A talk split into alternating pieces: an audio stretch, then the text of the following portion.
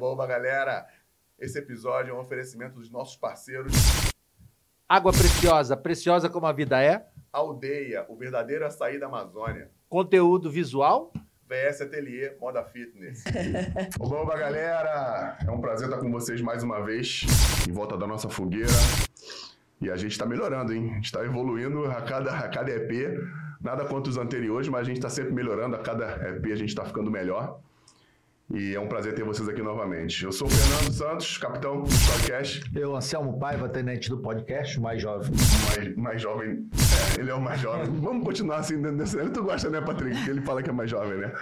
Tudo bom. Beleza, eu não vou, não vou falar mais nada. E eu sou aqui a Grace, soldado. É, bom que a galera vem aqui já entra na, na brincadeira, entendeu? Bom, você já sabe quem tá aqui, então é um prazer receber em volta da nossa fogueira Kira Grace, é, a, gente é, a gente se sente muito honrado por ter você obrigada, aqui. Obrigada, obrigada. Sinta-se à vontade. E eu não posso deixar de pedir a vocês que se inscrevam no canal, cliquem no sininho para ativar as notificações, é, compartilhem com os, os 10, 15 mil as 15 mil pessoas mais próximas que você tiver. Manda para todo mundo da tua lista. Isso hoje. aí, isso aí. Também tem o podcast da Kira. Pô, vamos lá também, que eu dei uma olhada lá hoje. E, pô, legal pra caramba. Tem uma, uma galera legal que até me interessei por alguns assuntos ali, mas não deu pra ver porque eu tava estudando, né? Eu fala pra Kira aqui. Gente. Não pode perguntar errado, né? Que ela te apaga da mesa. Não, porra! Aqui errou porrada. Porrada. E eu, e eu sou que menos sei me defender aqui, brother. E a gente tem que cumprir ordem. Quarto Dan, segundo Dan. Só... Vai ganhar o primeiro Dan? Sou a mais graduada dessa sala aqui. É, olha lá. Tem que cumprir ordem. Você vai falar, pega. Pô, maluco, pô. Pega quem? Eu, né? É, você. Pô, eu sou primeiro, mas tem que cumprir. Vindo correr mais que eu. Não faz nada, pô. Eu nem falei o nome todo, tá? Eu tô emocionado. A gente gosta de falar o nome todo das pessoas. Kira Grace Guimarães. É, foi comentarista do Sport TV e o e Combate tem a sua própria academia, a Grace Core, e é empresária. Empresária porque dona academia, dona academia, empresária e uma coisa está junto da outra, não é isso, Kira? É isso. Pô, perfeito. Kira, fala um pouco pra gente do começo da, da sua vida, da sua história, né, do dentro da tua família, que tem, que, é, que representa o Brasil muito bem, fora, aqui dentro. Por falar dos Grace, é redundância aqui no nosso país. É, eu sou muito grata, assim, e tenho muito orgulho da história da minha família, né? O que meus bisavós construíram e a gente conseguiu seguir nesse legado. Hoje a gente está na quinta geração trabalhando com jiu-jitsu é, e ver o jiu-jitsu no mundo inteiro. Aonde eu vou, as pessoas olham meu sobrenome, reconhecem e a gente leva o nome do Brasil para o mundo todo, dá oportunidade para milhares de pessoas não só viverem dando aula de jiu-jitsu, mas pessoas que se transformam através da prática da luta, né? Que começam a ter mais autoconfiança, cuidam mais da saúde, da alimentação. Então tudo isso me deixa assim super orgulhosa. E contando assim do comecinho, meus bisavós são de Belém do Pará e o meu, o meu mais velho que é o, o Carlos, que foi o primeiro a ter contato com o jiu-jitsu através de um japonês chamado Mitsui Maeda. Meu bisavô Carlos era um menino muito arredio, né? Que os pais já estavam assim, meu Deus, o que, é que eu faço com essa criança? E a partir do momento que o Mitsumaeda tinha uma academia de jiu-jitsu em Belém, meu, meu, o pai do meu bisavô matriculou nessa academia ele mudou. Mudou a maneira de comer, começou a comer bem, começou a se preocupar com a alimentação, a praticar o exercício o tempo inteiro e mudou a maneira de viver, assim, de respeitar as pessoas, né? De ser um cara mais centrado. E ali ele se apaixonou pelo jiu-jitsu e falou: pô, vou ensinar para minha família toda. Quero seguir isso para minha vida. A família saiu do, de Belém do Pará e veio para o Rio de Janeiro. Chegando aqui no Rio de Janeiro, não tinha academia de jiu-jitsu, né? O jiu-jitsu não era tão disseminado assim no mundo inteiro. Ele começou a treinar em casa com, com os irmãos e a chamar os amigos mais próximos. Vem cá, vem cá aprender um negócio aqui, olha que maneiro, não sei. Meter a porrada. E assim foi, foi a história da minha família. A primeira academia da família foi em 1932, no Flamengo. Depois, ele, 20 anos depois, eles abriram uma grande academia na Avenida Rio Branco, que era um, um dos endereços mais nobres da cidade. Eles eram quantos, como você fala? Eles? Primeira, eles eram quatro. Quatro na irmãos. Primeira, é, na primeira geração. Quatro irmãos, é. com Carlos sendo o cabeça. Carlos o primeiro, o tio Hélio, que é o mais famoso, né? Sim, que todos sim. conhecem, é o mais novinho. É o que saía pra dar porrada nos outros, Ele pra, que, pra desafiar. Que, que Era desafiado ou desafiava? Os dois. Os dois.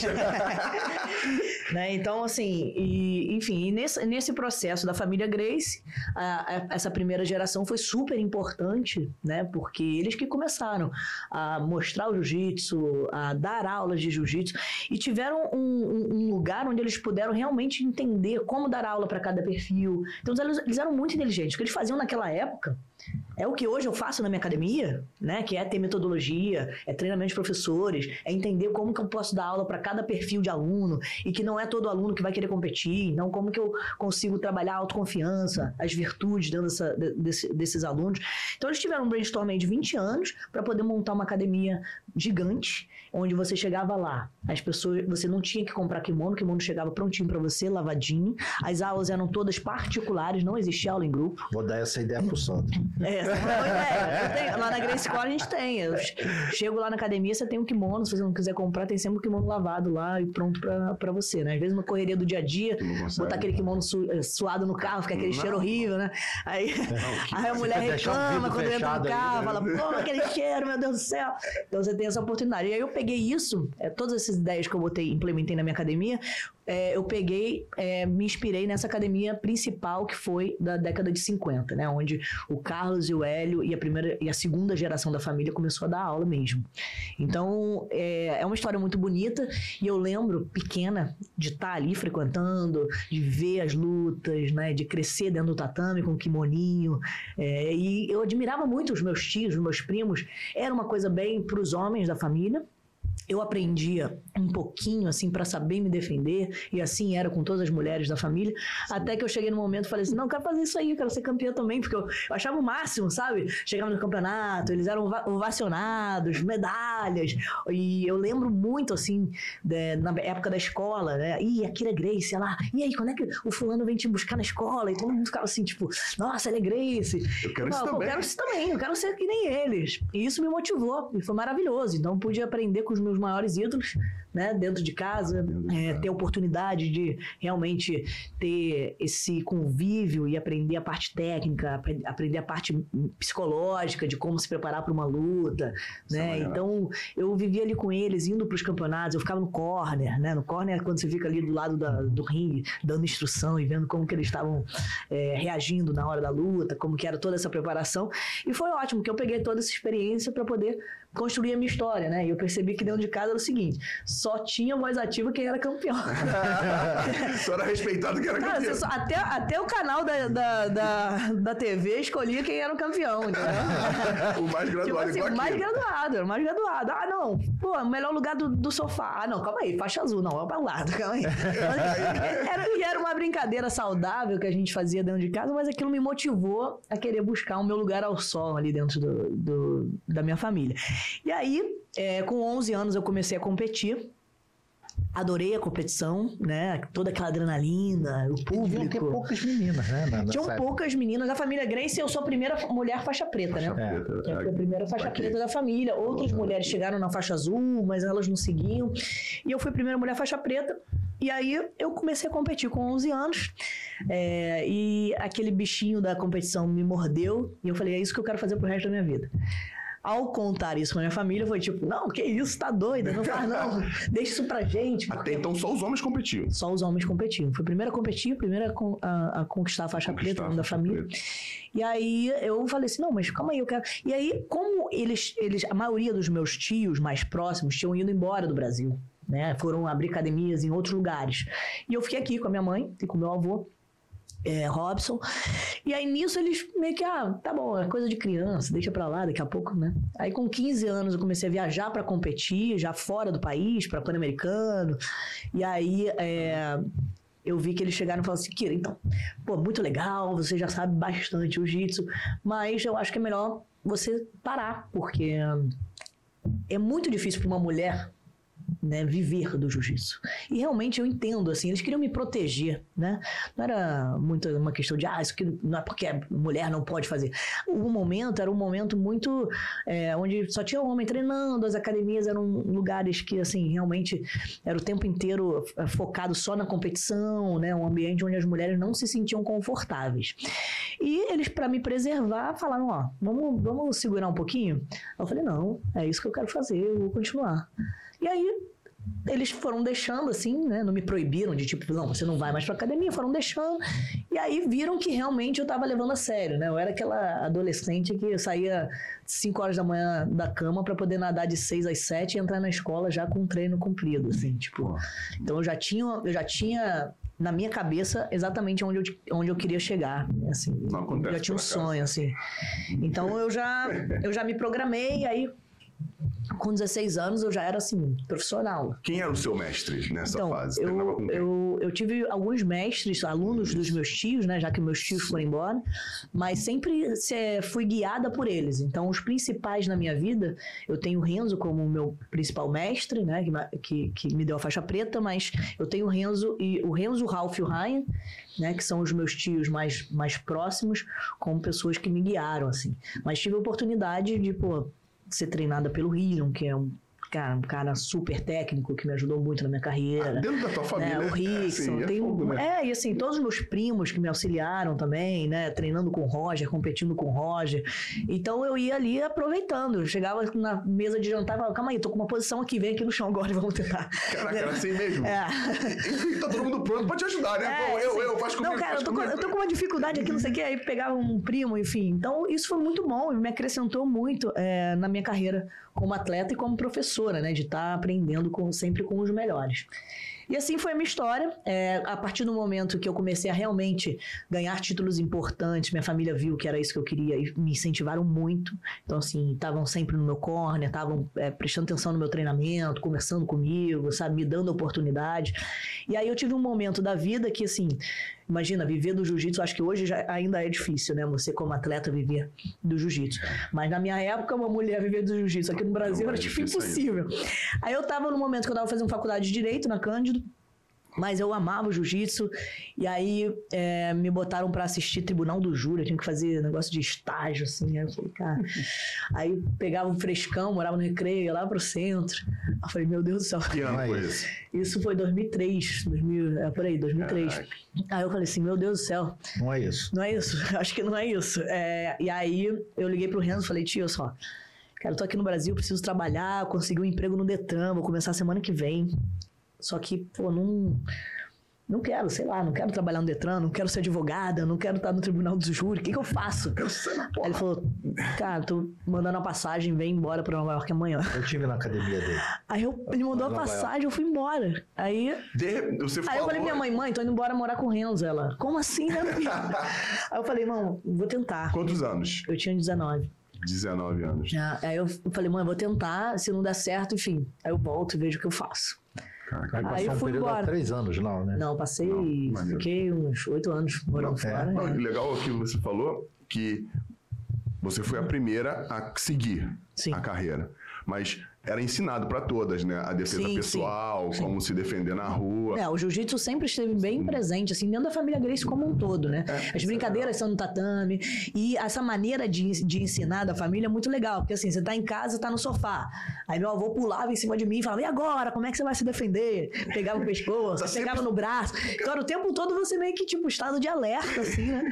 Pra poder... Tipo, tá pra ligado. poder... Tá sempre estimulando. Pra poder tu- se defender, assim, de uma maneira bacana, né? Isso que é, que é círculo de amizade, da, das tuas colegas, Sim, então... nessa época, aí, 13 anos, assim, as, as outras coleguinhas, como é que te viam? Estranho, né? Eu olhava assim e falava... Elas iam pro balé? Elas, elas iam pro balé? É, pra- tinha muito preconceito por isso naquela época, né? E, e tinha uma- um lugar de jazz do lado do meu jiu-jitsu. E aí minhas amigas todas entravam no jazz e eu ia pro jiu-jitsu. E aí é, eu lembro que a fase de adolescente era assim, pô, essa menina faz jiu-jitsu, isso é estranho, isso é estranho.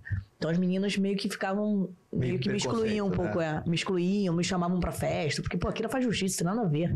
É entendeu? mesmo? Achavam que eu gostava de mulher só porque eu, gost- porque eu fazia jiu-jitsu. Então tinha uma coisa assim meio que, na época, né, que era muito, tinha um preconceito grande. Tinha- era né? muito dividido. Era muito dividido. Mas enfim. Eu não deixava me abalar por isso, não. Tinha muitos primos e primas que estavam comigo. Então, assim, isso não, não me fazia me sentir, tipo, ai meu Deus, estou sendo A excluída. família grande não te deixava carente desse tipo de relação, né? É, e assim, meus, meus fins de semana eu gostava de estar nos campeonatos. Então, não era uma coisa que me afetava, assim, socialmente, pra eu, pra eu me sentir mal. E acho que foi importante também, porque hoje todas elas querem me chamar para as festas hoje. Ah, Não, Mas Agora assim, você cobra presença VIP, Agora pô. tá, agora não vou mais. Não, mas assim, eu acho que é um processo, né? E, e eu fico feliz de hoje estar vivendo e vendo é, uma, uma mudança de realidade. E hoje eu tenho minha academia de jiu-jitsu, que é a Grace que fica na Barra da Tijuca. Tenho duas unidades, uma no, no Vogue Square e uma na Barrinha. E hoje eu vejo que eu tenho aulas só para só pra meninas de todas as idades. Mas tem, tem um. Tenho turmas exclusivas só Exclusivas para as meninas e lotada. Então, olha que incrível. Eu vejo assim, vem essas meninas todas com kimoninho rosa, aprendendo a se defender, aprendendo a se posicionar, porque o jiu-jitsu que eu ensino é um jiu-jitsu completo e a metodologia original da família Grace da década de 70, com fundamentos da psicologia positiva, ferramentas de inteligência emocional, onde essa criança que entra, ela vai aprender a se posicionar, a ter postura, a chegar e falar, pô, calma aí, não fala assim comigo, que eu não, eu não, eu não, eu não me senti confortável, não quero que você fale assim comigo, não grita. Pô, não bota a mão na minha perna, não. Porque parece fácil, mas não é fácil. Não. As mulheres têm essa dificuldade de falar, de se posicionar, em ter autoconfiança, porque a mulher é criada normalmente para ser legal. Ah, finge que não viu. Ah, não, deixa pra lá. Pô, você vai parecer arrogante. Pô, não sei o quê. Aí você vai sendo criada ali. Aí quando você vê se tá num relacionamento abusivo, quando você vê o seu chefe tá te assediando, você não consegue falar, entendeu? Então, assim, eu trabalho muito a questão da inteligência emocional para plantar a semente da autoconfiança, para criar mulheres fortes, corajosas, para qualquer coisa que elas forem fazer na vida, entendeu? E o jiu-jitsu é uma ferramenta super poderosa para isso. E você quebrou, então, essa, esse paradigma, né? Essa, Ela, ela essa quebrou, barreira. ela quebrou dentro da família e acaba, a gente acaba entendendo e vendo que o, o ambiente, quando você está predisposto a fazer alguma coisa, ele é totalmente influenciável. E o teu ambiente te influenciou a fazer o tipo de coisa que você fez. Você, ó, eu quero, beleza, vou fazer assim, me ajuda. Valeu, te ajudo, mas vai até aqui. Não, não, eu quero, vou fazer, vou continuar. E é assim, legal. eu, eu, eu amava muito, né, o jiu-jitsu, eu amo o jiu-jitsu, mas assim, eu, eu como, quando adolescente e, e na fase adulta, eu sempre gostei muito de competir, mas ao mesmo tempo a cultura do jiu-jitsu me incomodava. Só que eu não tinha pra onde ir. então, tipo, eu tinha que viver aquilo ali, aquele lugar fedorento, kimono fedorento, um ambiente machista pra caramba, onde os homens estavam falando um monte de besteira o tempo inteiro. Então, Claro. o papo da segunda-feira era pô, o que aconteceu no fim de semana, mas era um papo bem. Que homens conversam com homens, É mas que, pô, eu não queria estar naquele ambiente, entendeu? Mas eu não tinha o que fazer, eu fingia que não estava vendo, eu saía e tal. Então, é, ao perceber tudo que era positivo do jiu-jitsu, que o jiu-jitsu poderia fazer com as mulheres e com pessoas que não se identificavam com aquilo ali, mas que se sentiam excluídas, eu falei, cara, olha só, não posso perder isso. O jiu-jitsu realmente, ele tem que ser ensinado para qualquer pessoa de verdade, né? E não só ter um slogan na academia que é para ensinar para qualquer pessoa e não é. Então assim, é você realmente ensinar, pô, caramba, eu consigo ensinar para um executivo que vai treinar duas vezes semana, mas está precisando de autoconfiança e que quer se defender e que quer treinar por hobby, mas consigo também treinar um competidor, mas consigo treinar um bebê de seis meses, mas com a metodologia certa, com a capacitação profissional, entendeu? Então eu fiz exatamente o que o Hélio e o Carlos faziam na década de 50 exatamente o que eles faziam lá, eu tô replicando dentro do meu Cara, espaço. tu falou seis meses. Qual a idade mínima pra entrar? Na seis Grace meses? Core, seis meses. Ah, você devia jogar na piscina pra fazer negócio de natação e já sai pra porrada. eu, eu, eu tô atrasado, eu tô atrasado 41 anos e 4 meses. 4 e 6, Mas né? eu, eu, Quatro e seis. eu, eu, a partir do momento que eu tive meus filhos, né? Então, assim, eu, eu competia até 28 anos, 27, 28 anos. Chegou o momento que eu fiz uma transição da, da, da fase da, da carreira de atleta pra televisão. Hum. E aí fui pra televisão, que foi um grande desafio, foi, mas foi maravilhoso pra mim. Eu Mas foi programado anos. ou foi de repente, assim? Não, foi de repente, eu era muito envergonhado, não conseguia dar uma entrevista, que eu ficava apavorada, gaguejava. e aí é, eu vim pro Brasil, né? Eu fiquei esse tempo fora, morei em Nova York, depois fui pra Califórnia, voltei pro Brasil. É, e aí, nesse momento do Brasil, eu tava na transição. Se eu ia pro MMA, que eu tive uma proposta pra ir pro MMA, ou sei lá o que eu ia fazer. e aí a televisão me chamou uma vez e falou: Kira, tem um programa aqui que eu acho que é a sua cara. E a gente tá precisando de uma mulher que saiba de luta. Você não quer fazer um piloto? Falei, ah, faço. Mas nem sabia o que era piloto, né? Falei, tá, faço. Aí cheguei lá, um estúdio gigante, luz pra caramba, e eu tinha que ler um negócio na TV, né? Que é o TP, que vai subindo a- a- aquela letra. E eu, eu tentava ler e me- gaguejava e não conseguia. Enfim, foi terrível o meu primeiro piloto. Só que aquilo. Aí o diretor falou assim: ah, então. Aí eu falei, e aí? Aí ele, é, não, que não tem vaga. Eu falei, ah, você me chamou, mas não tem vaga? Tipo assim, eu acho que ele ficou sem graça, falar que tava muito ruim. Aí eu falei assim, cara, foi muito ruim. Aí ele. É, foi muito. Aí eu falei assim, putz, aí eu falei assim, então você me dá outra oportunidade, posso fazer de novo? Ele falou, pode, semana que vem. Aí nisso eu já falei assim, pô, vou fazer fono, vou fazer curso, vou entender de tudo. Hoje em dia eu entendo de iluminação, de como operar uma câmera, edição, é, posicionamento de palco. Fiz vários cursos de teatro, de fono, de tudo para poder me aperfeiçoar nessa área. Falei, eu preciso ficar boa nisso. Enfim, fiz o outro teste também, foi horrível, né? Porque uma semana a gente não consegue. dá pra fazer muita coisa. Mas aí, depois de um ano e meio, fazendo o teste toda semana, eu fui contratada. Cara, não, essa que a galera acha acha que tu Entendeu? parou, chegou lá e fez, É, entendeu? então Foi sorte. E aí, um ano e meio depois, foi exatamente quando o UFC entrou na, na, na TV Globo, eles me contrataram. E aí foi muito legal, porque eu já estava preparada para aquele momento. Então, fiquei super à vontade, fiquei sete anos e, pô, me desenvolvi muito, foi maravilhoso. Falando de uma coisa que você gosta Falando uma e tá coisa que eu domino e que, que, que é fácil pra mim, mas aí pegando as habilidades pra televisão, né? E aí foi ótimo, foi uma escola. É, aí nesse momento eu tive meus filhos, né? Eu tô com três filhos, eu tava com duas filhas na TV. E minhas filhas começaram a crescer. Eu falei, cara, onde que eu vou colocá-las no jiu-jitsu? Né? E eu não me identificava mais. Eu falei, pô, será que eu vou parar de fazer jiu-jitsu? Pô, construí minha história toda, fui campeão mundial várias vezes, mas não estava me identificando com esse ambiente. E aí foi onde eu tive a ideia, junto com meu marido, de montar a Grace Core. Falei, pô, vamos fazer um negócio diferente? Caraca, que maneiro. Aí ele falou assim: vamos. Falei, pô, eu queria tanto ter uma academia, eu sinto falta de treinar. Eu quero que as minhas filhas sigam nesse, nesse caminho também, mas não consigo ver um lugar para elas aprenderem. Aí ele falou, pô, então vamos fazer o seguinte: vamos abrir um espaço. E eu tinha imaginado, né, na minha cabeça, falei, vamos abrir um espaço pequeno para entender como é que é e tal. E ele já veio com um projeto mega ultra. tipo assim, não, academia no shopping, 200 metros de tatame, vou fazer não sei que, blá. Eu, calma aí, pelo amor de Deus. E assim, existe uma diferença muito grande entre você ser professora, né? Primeiro entre você ser atleta e professor, né? Porque assim, tem gente que acha que você amarra a faixa preta, você é professor. Não é. Você tem que saber dar aula. Né? Você tem que saber ensinar. Existe uma didática, existe um entendimento do, do ser humano como um todo, né? De o que, que ele está precisando naquele momento. É, enfim, então você tem que fazer essa transição do atleta para o professor, para professora. Aí da professora para empresária. Porque o professor que acha que ele não é empresário quando ele leva na academia, ele tá louco, porque assim, você tem um. Aí você tem um novo mundo para você explorar, né? De você ser uma empresária e de tudo que que que que, que, É que que- que você tem tem que fazer ali, cara. cara. É muito difícil. É, porque tem- aí tem problema numa área que você não domina, Exato. né? Exatamente. Aí, beleza, tatame eu domino tudo, tá ótimo. É que. Mas agora como é que eu faço o negócio crescer? Treinamento de equipe. E botar as pessoas dando a mesma aula que eu daria. Como fazer isso?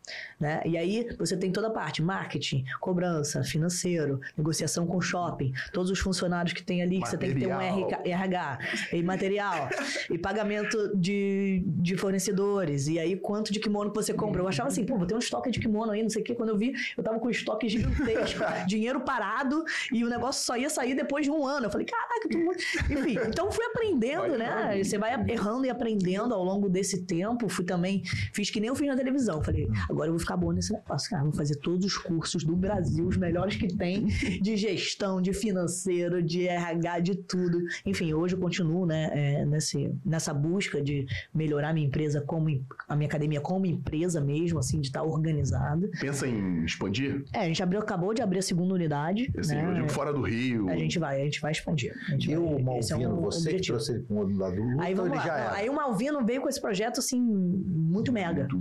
Aí eu, caramba, calma aí.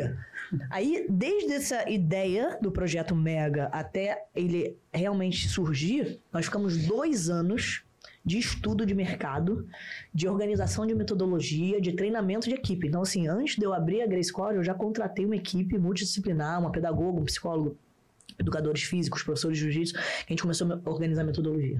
O que, que eu ensino para cada faixa etária, como é que vai ser, não sei o que, não, não, não, não. Viajando, tô indo lá. Então, tipo assim, comecei a viajar para os lugares para vários lugares no mundo para poder entender o que as pessoas estavam fazendo, para pegar esses, esses ensaios para colocar aqui e claro com uma grande inspiração na academia da década de 50 da família Grace, né?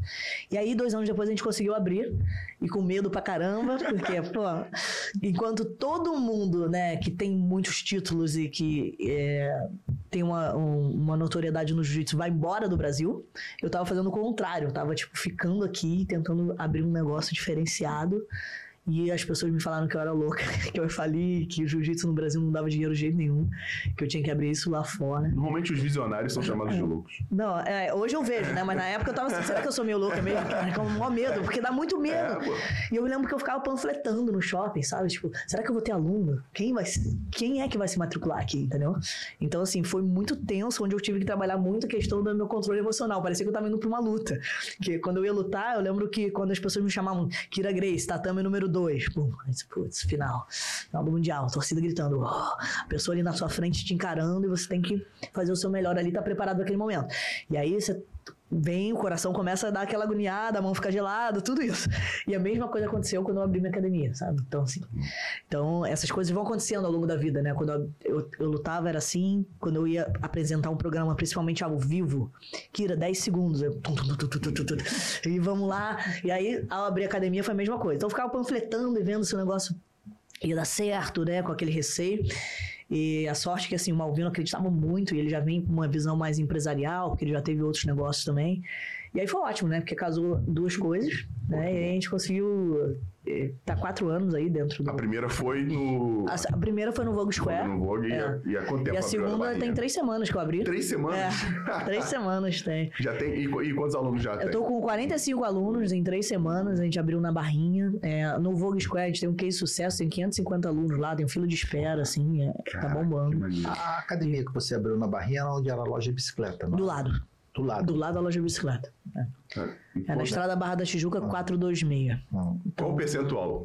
né? Eu tenho metade do meu público é feminino. Metade. Metade. É, é, E é- 70%. é regra, é regra ou aconteceu? Não, não é regra. Não, como, é- é- na dela é muito. não, não tem como eu criar essa, essa É, essa regra assim, né? Porque assim, Não, assim, ó. o aluno. Olha, eu vou ter. Eu quero ter 200 alunos. Beleza. Vamos, vamos, vamos ter sempre metade, metade. Não sei. É, não, é difícil você organizar assim, né? Você Você vai falar assim, ó, já tem 100 homens, eu não posso mais ter. Eu- não, é isso aí, eu vou. É, não, mas receber. aconteceu. Aconteceu, né? Eu tenho muitas professoras mulheres, isso eu acho que ajuda demais, Verdade, né? concordo. Porque eu tenho, assim, mais de oito... São oito professoras. Então, assim, Até pelo momento que a gente vive de, do politicamente correto, é até melhor pra, não, pra tu não ter problema com a família, como deve ter muita criança, né, cara? Tu ter as meninas pra dar as aulas. É, e assim, eu, não- eu nem penso nessa questão de politicamente correto ou não, mas eu penso muito em. Eu quero realmente ter um espaço de acolhimento onde qualquer pessoa se sinta bem, né? E não ser um lugar onde você tem só um nicho de pessoas, onde tem aquele perfil e se você não se encaixa naquele perfil, você não se sente não bem. serve. E principalmente um espaço para a família, porque eu treino com meu marido,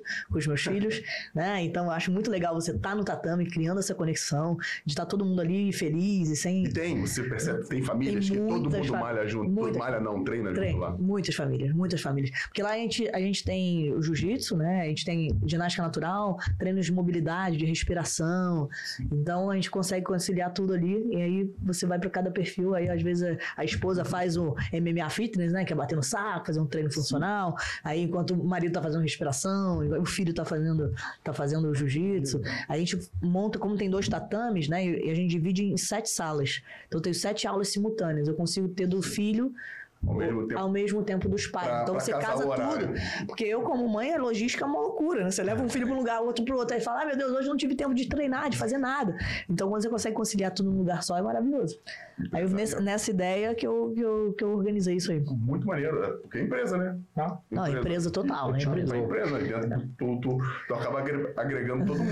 Mãe, pai, filho. Sim. E eu, eu É. perguntei, foi você que levou o Malvino pro jiu-jitsu? Não, o Malvino já, Já- era. já treinava, Ele já, já. treinava jiu-jitsu. O Malvino é de Manaus. É, Manaus é muito forte o jiu-jitsu por lá, né? O jiu-jitsu em Manaus é muito forte, tanto que há mu- muitos anos eles produzem diversos campeões mundiais o tempo inteiro. Então Malvino vem de Manaus, começou a treinar jiu-jitsu, veio para o Rio de Janeiro. Quando ele veio para o Rio, é, ele parou de treinar. Enfim, ele ficou gravando, fazendo novela e começou a treinar boxe. E aí, dois anos antes dele me conhecer, ele tinha voltado para o jiu-jitsu. E aí, enfim, a gente se conheceu e aí ele voltou a treinar mais. Ele treinava duas vezes por semana, hoje em dia ele treina quatro, cinco vezes por semana, adora jiu-jitsu, é viciado, assim. E acabou que esse professor que dava aula pra ele, a gente também contratou pra Grace Core e hoje tá lá com a gente dando aula também. Então, Malvino é assim, ele além dele ser meu sócio ali, ele vive o negócio, né? Ele Respira, gosta, ele né? respira ali também. Pô, isso é uma, não. Não, é, é uma, uma coisa como você está acostumada, familiar. Familiar total. Sempre dentro da família. Não, família às vezes eu tô em casa vendo TV, ele fica assim, não, amor, calma aí rapidinho, vamos aqui no, no sofá, no, no, no- no- no tapete. Deixa eu te mostrar um negócio aqui que eu tentei hoje. Eu não consegui. Tu- tu- Só mudou a casa. pô, tá? Exatamente, Do mesmo exatamente, jeito. Né? exatamente. Pô, e é muito, muito Eu, eu, eu levei, eu, eu levava meus filhos pequenos, com 3, 4 anos, pro tatame, né? Aham. Você é faixa preta. É. Um não andou. O outro pegou a marrom agora. Qual, qual a idade deles? Hoje está com 25. 25. E o outro? 25, 22. 25, 22. Um é faixa marrom e o outro não continuou. O outro saiu da branca. O outro, assim, são, são, eu tenho dois filhos e dois filhos completamente diferentes, um do outro. Não, é sempre assim. Eu O mais também. velho- Os filhos, cada um tem uma. O mais velho, ele é calado, Aham. tímido, é, tem uma. Tipo uma retidão. Ele é reti- tem uma retidão, o Kelvin, né? Sim. Com, com trabalho, com estudo. E o mais novo. Não completa nada, mas é comunicativo, brincalhão, fala com todo mundo. E aí eu, eu me divorciei tem o quê? Tem já 20 anos Aham. né? E minha ex-mulher, ela acabou, ca- ela acabou casando com uma pessoa que é envolvida politicamente no Brasil, no Rio, Aham. muito forte. Ele caiu certinho na família para quem ela contra, ela casou. Aham. Porque ele está na política, ele está com 22 anos, hoje se você pegar, ele está fazendo campanha para os tios, está na rua, está fazendo no palanque, está gritando, está cantando. Aham. Então, não tem nada a ver. Porra. Né? Não, ele mandou um vídeo que ele tava com o microfone em cima do palco, tocando. Isso com 21 para Pô, 22 não, anos. é- não, É, cara. fala com todo mundo. E todo mundo, quando fala assim, tem pessoas que, que do, do ciclo de relacionamento que não sabe que eles são meu filho. Uhum. Que conhece ele como. Quem é seu filho? Fala. O, o Caio Kelvin. Caio, né? Caio Kelvin. O Caio Kelvin. Só que. é, E eles trabalham pra quem na política? Pode falar? Isso? Posso, pode, claro. ele- ele- o padrasto dele é Domingos Brazão. Ah, sim. E o- os tios é o Chiquinho e o Pedro. Aham. né, que são deputados estadual e Sim. federal. Então, ele, desde molequinho, o mais novo, é envolvido na política. Entendi. Gosta disso, respira, né? E, e você vê que ele dá, porque ele chega em qualquer canto, ele sai falando com todo mundo, e todo mundo conhece ele, e já o outro não. Não. O outro entra, bom dia, boa tarde, tudo Aham. bem? E é o que pegou do jiu-jitsu. O mais velho pegou o jiu-jitsu, treina lá na GB Praia Aham. que era pertinho de casa, e eles mor- moravam ali perto da GB Praia, então só atravessava a balsa, pum, estava dentro da academia. Aham. né? Uma pena o outro não ter pego. Porque né, você foi oito vezes campeão do mundo. É, tenho cinco na Sim. Federação Internacional de Jiu-Jitsu e três na... no Campeonato Mundial, que é o Abu Dhabi, né? Eu ia falar isso nisso e não falei por quê. Porque dentro, de, dentro dessa lenda do jiu-jitsu feminino, né? Que você é. Acho que eu, eu ouvi uma parada aqui que você nunca perdeu. É verdade isso? Que você nunca perdeu por uma. é, Ó, tá rindo? É verdade ou não? Que você nunca perdeu por uma, por numa, uma luta para uma, uma lutadora da sua categoria e da mesma, da mesma graduação. É, tem isso aí na internet, mas acabou... verdade isso? Não, eu tenho uma derrota na minha... é, Cara, eu não sei, da internet tem umas coisas muito loucas. É isso assim. aí. Não, Mas aqui, que, aqui, tem que dar uma aqui, quem vem, filtrada. aqui quem Tem vem, que a gente, a gente fala. Pô, se se é coisa boa, a gente fala. Se não for, a gente desmente depois. Não tem problema, mas... Não, é eu que fiquei muitos anos sem perder na minha categoria mesmo, Quantos mas depois anos? eu perdi. Eu não lembro, Mas, assim... não lembro. Não, porque os títulos mundiais você ganhou seguidos. Cara, tem aqui, vamos lá. Você pode falar melhor que eu, mas aqui... Quatro... Se for botar os, os- todos eles, É, quatro, cinco, quatro, seis, sete, oito. oito. Aí no- pulou nove, não sei. Nove eu não competi, que eu tava machucada. Então, por isso que ela não ganhou. Aí Dez e 10 e 11. É. Porra, direto. Direto, pô. Direto. E não perder. é, mas Não, mas isso, é, eu, eu, eu, eu perdi alguns. Eu perdi alguns, assim, é, que inclusive foram super importantes, assim, pra minha vida como um todo, assim, o perder. Em várias fases, assim, eu vejo, eu agradeço de ter perdido para poder hoje viver, é, con- conseguir controlar o meu ego, nunca me achar melhor que ninguém, independente do, de qualquer coisa que você tenha na vida, né? Então, assim, eu aprendi isso muito no tatame. Né? Eu lembro de fases da minha vida de adolescente que eu ganhava tudo. Aí chegou uma hora que eu tava me achando. Aí eu chegava no campeonato achando que eu era. Ah, aí cheguei lá e pum, perdi. Aí, opa, peraí, calma aí. Pancada, hein? Né? Aí, beleza, segurei a onda um pouquinho, aí depois com 18, 19, pô, ganhei mundial, ganhava muito bem, assim. Aí olhei uma vez pro meu adversário e dei uma subestimada, assim, né? Falei, vou ganhar fácil. Perdi. aí isso aí eu falei, é. cara, tá aí. É uma lição que eu tenho que levar pra minha vida. E aí eu perdi, eu fiquei pé da vida, peguei o kimono, joguei no chão. E aí discuti com o juiz. E aí eu me lembro que eu tava saindo assim do, do estádio. Aí uma menina falou assim: Oi, posso tirar uma foto com você? Mas se você estiver tão nervosa assim, eu não tiro. Aí eu falei, cara, olha só a imagem que eu tô passando, não é isso que eu quero pra minha vida, sabe? Não é isso que eu quero deixar. E aí eu fui trabalhando, né, minha- esse autoconhecimento mesmo, de saber me controlar, controlar a respiração, né, e, e- e- e me guiar por, por boas atitudes sempre. E aí eu levei isso pra minha vida. E eu, às vezes eu vejo, né, pessoas que, ah, porque tem mais dinheiro que a outra, vai humilha e se acha superior, ou que é mais famosa. Ainda mais nesse meio de artista, né, que é uma loucura. Hum. É um meio que tem muita gente que se acha melhor que os outros. Muito porque é vaidoso, famoso. Então, assim, é, isso foi super importante pra eu sempre manter meu pé no chão e pra nunca me achar melhor do que ninguém na vida, assim, sabe? Então foi isso. Mas eu perdi várias, algumas vezes já. Que legal, não. Então foi, uma, foi mais de uma. Foi mais. é, já perdi um. algumas vezes, é. Por que eu falei isso? Por que eu falei isso? Porque eu quero te fazer uma pergunta. Porque, por que, que você não foi pro MMA? Pois é. É, todo mundo faz essa pergunta, tem que te fazer. Não, é uma pergunta. É porque. a- Porque ia ter. Não, porque a era- musa do MMA que foi a, A Honda, foi a Honda. Aí ficava uma loura e uma morena. É. Ela, pô, é assim, porque é quase impossível você ganhar quase 10 vezes o título mundial de jiu-jitsu Uhum. e a galera não querer te levar pro MMA, até porque é um evento muito mais. Como assim? Famoso, né? Muito mais É. famoso do que o. É, o MMA feminino, principalmente, quando ele explodiu, tava numa fase de carreira que eu já tava meio que pensando em parar o jiu-jitsu, né? E eu falei, pô, tô pensando em parar, tô com aqui 27 anos, que parece nova, mas assim, quando você. Eu me dedico a muito, desde muito nova e tive que abdicar de muita coisa. Então chegou um momento que eu falei assim, ah, sabia? Eu preciso relaxar um pouco, cara, sabe? Quero, quero outras coisas da minha vida. Preciso comer um chocolate. Preciso comer um chocolate, tudo, né? né? Enfim, e, e não ter essa pressão, porque é uma pressão, né? Você tá sempre, pô, tendo que melhorar, e aí você é campeã, tá todo mundo querendo te derrubar, aí você tem que melhorar e fazer outros treinamentos, e tá sempre se renovando. E aí eu cheguei num momento e falei, pô, acho que tá na hora de eu parar. E aí o MMA começou a crescer muito. E aí o feminino muito demais. E aí me fizeram, eu tive algumas propostas muito boas. É, cheguei a começar a treinar para poder entrar nisso, né? Eu tive, eu tive proposta de, de todos os maiores eventos.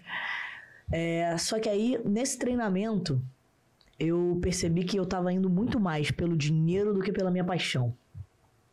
E aí eu falei, cara, você é uma vendida se eu fazer esse negócio, porque eu não vou. Eu, eu, eu- o jiu-jitsu, por exemplo, não é uma. Eu não saí de. Eu não saí como atleta uma pessoa ah, milionária, super bem sucedida de grana. Né? Foi muito mais pela, pelo, pelo, pela minha paixão de viver aquilo e de querer ser uma campeã. Né? E para minha família. Então tinha uma, uma, uma coisa de legado, de honra, sabe? E o MMA eu tava indo pelo dinheiro. E eu falei, pô, não vou ser atleta que eu fui no jiu-jitsu, porque isso não, não sei até que ponto o dinheiro vai me motivar. Eu não gostava de treinar. Entendi. Eu não gostava. Eu ia pro treino assim, que saco. Putz, e pai, e eu, ai meu Deus do céu, será que é realmente. será que é isso que eu quero pra minha vida, assim? Mas eu pensava no dinheiro. Aí eu falava assim, não, mas calma aí, olha a proposta que eu tive. Tipo, eu não- o, o que eu ia ganhar na minha primeira luta, eu nunca ganhei no jiu-jitsu inteiro. É uma grana, assim, não dá, pra, não dá pra não pensar nele. E aí, enfim, conversei com o Malvino, falei, pô, o que, que você acha? Tu acha que isso aqui vai ser muito bom pra mim, financeiramente e tal? Ele falou, cara, você gosta? Eu falei, não gosto. Então tá faz. prazer. Aí eu, pô, mas eu, não- eu ficava. Foi, foi difícil, assim, porque eu falei assim, pô, mas será que eu vou ganhar esse dinheiro aqui no- na minha vida? Sabe? Não, é difícil você dizer não pra uma coisa que você acha que vai ser muito, que vai, que vai Eu ser falei, muito benéfico. né? pô, eu acho que pra minha vida, eu não sei se eu vou conseguir ganhar esse dinheiro. Aí ele, não, vamos lá, vamos, vamos fazer um projeto aqui. Aí foi quando a gente pensou na Grace Core e o negócio andou e, Certo. e a gente seguiu. Que legal, Eu acho que lado. o MMA para mulher, né? O rosto, né? Que é, a- é, é- é pesado. É, machuca, né? Acho que isso É. pra homem e pra mulher, independente, assim. Você vê que tem vários caras que estão todos. Não tem problema. todos- Mas a, a todos- mulher. já- primeira, Tem vários que estão vários. Estão É. bem todo deformado e, tal. tem também, não é só o. Mas eu acho que tudo no esporte tem que ser paixão, sabe? Pra vida, assim, né?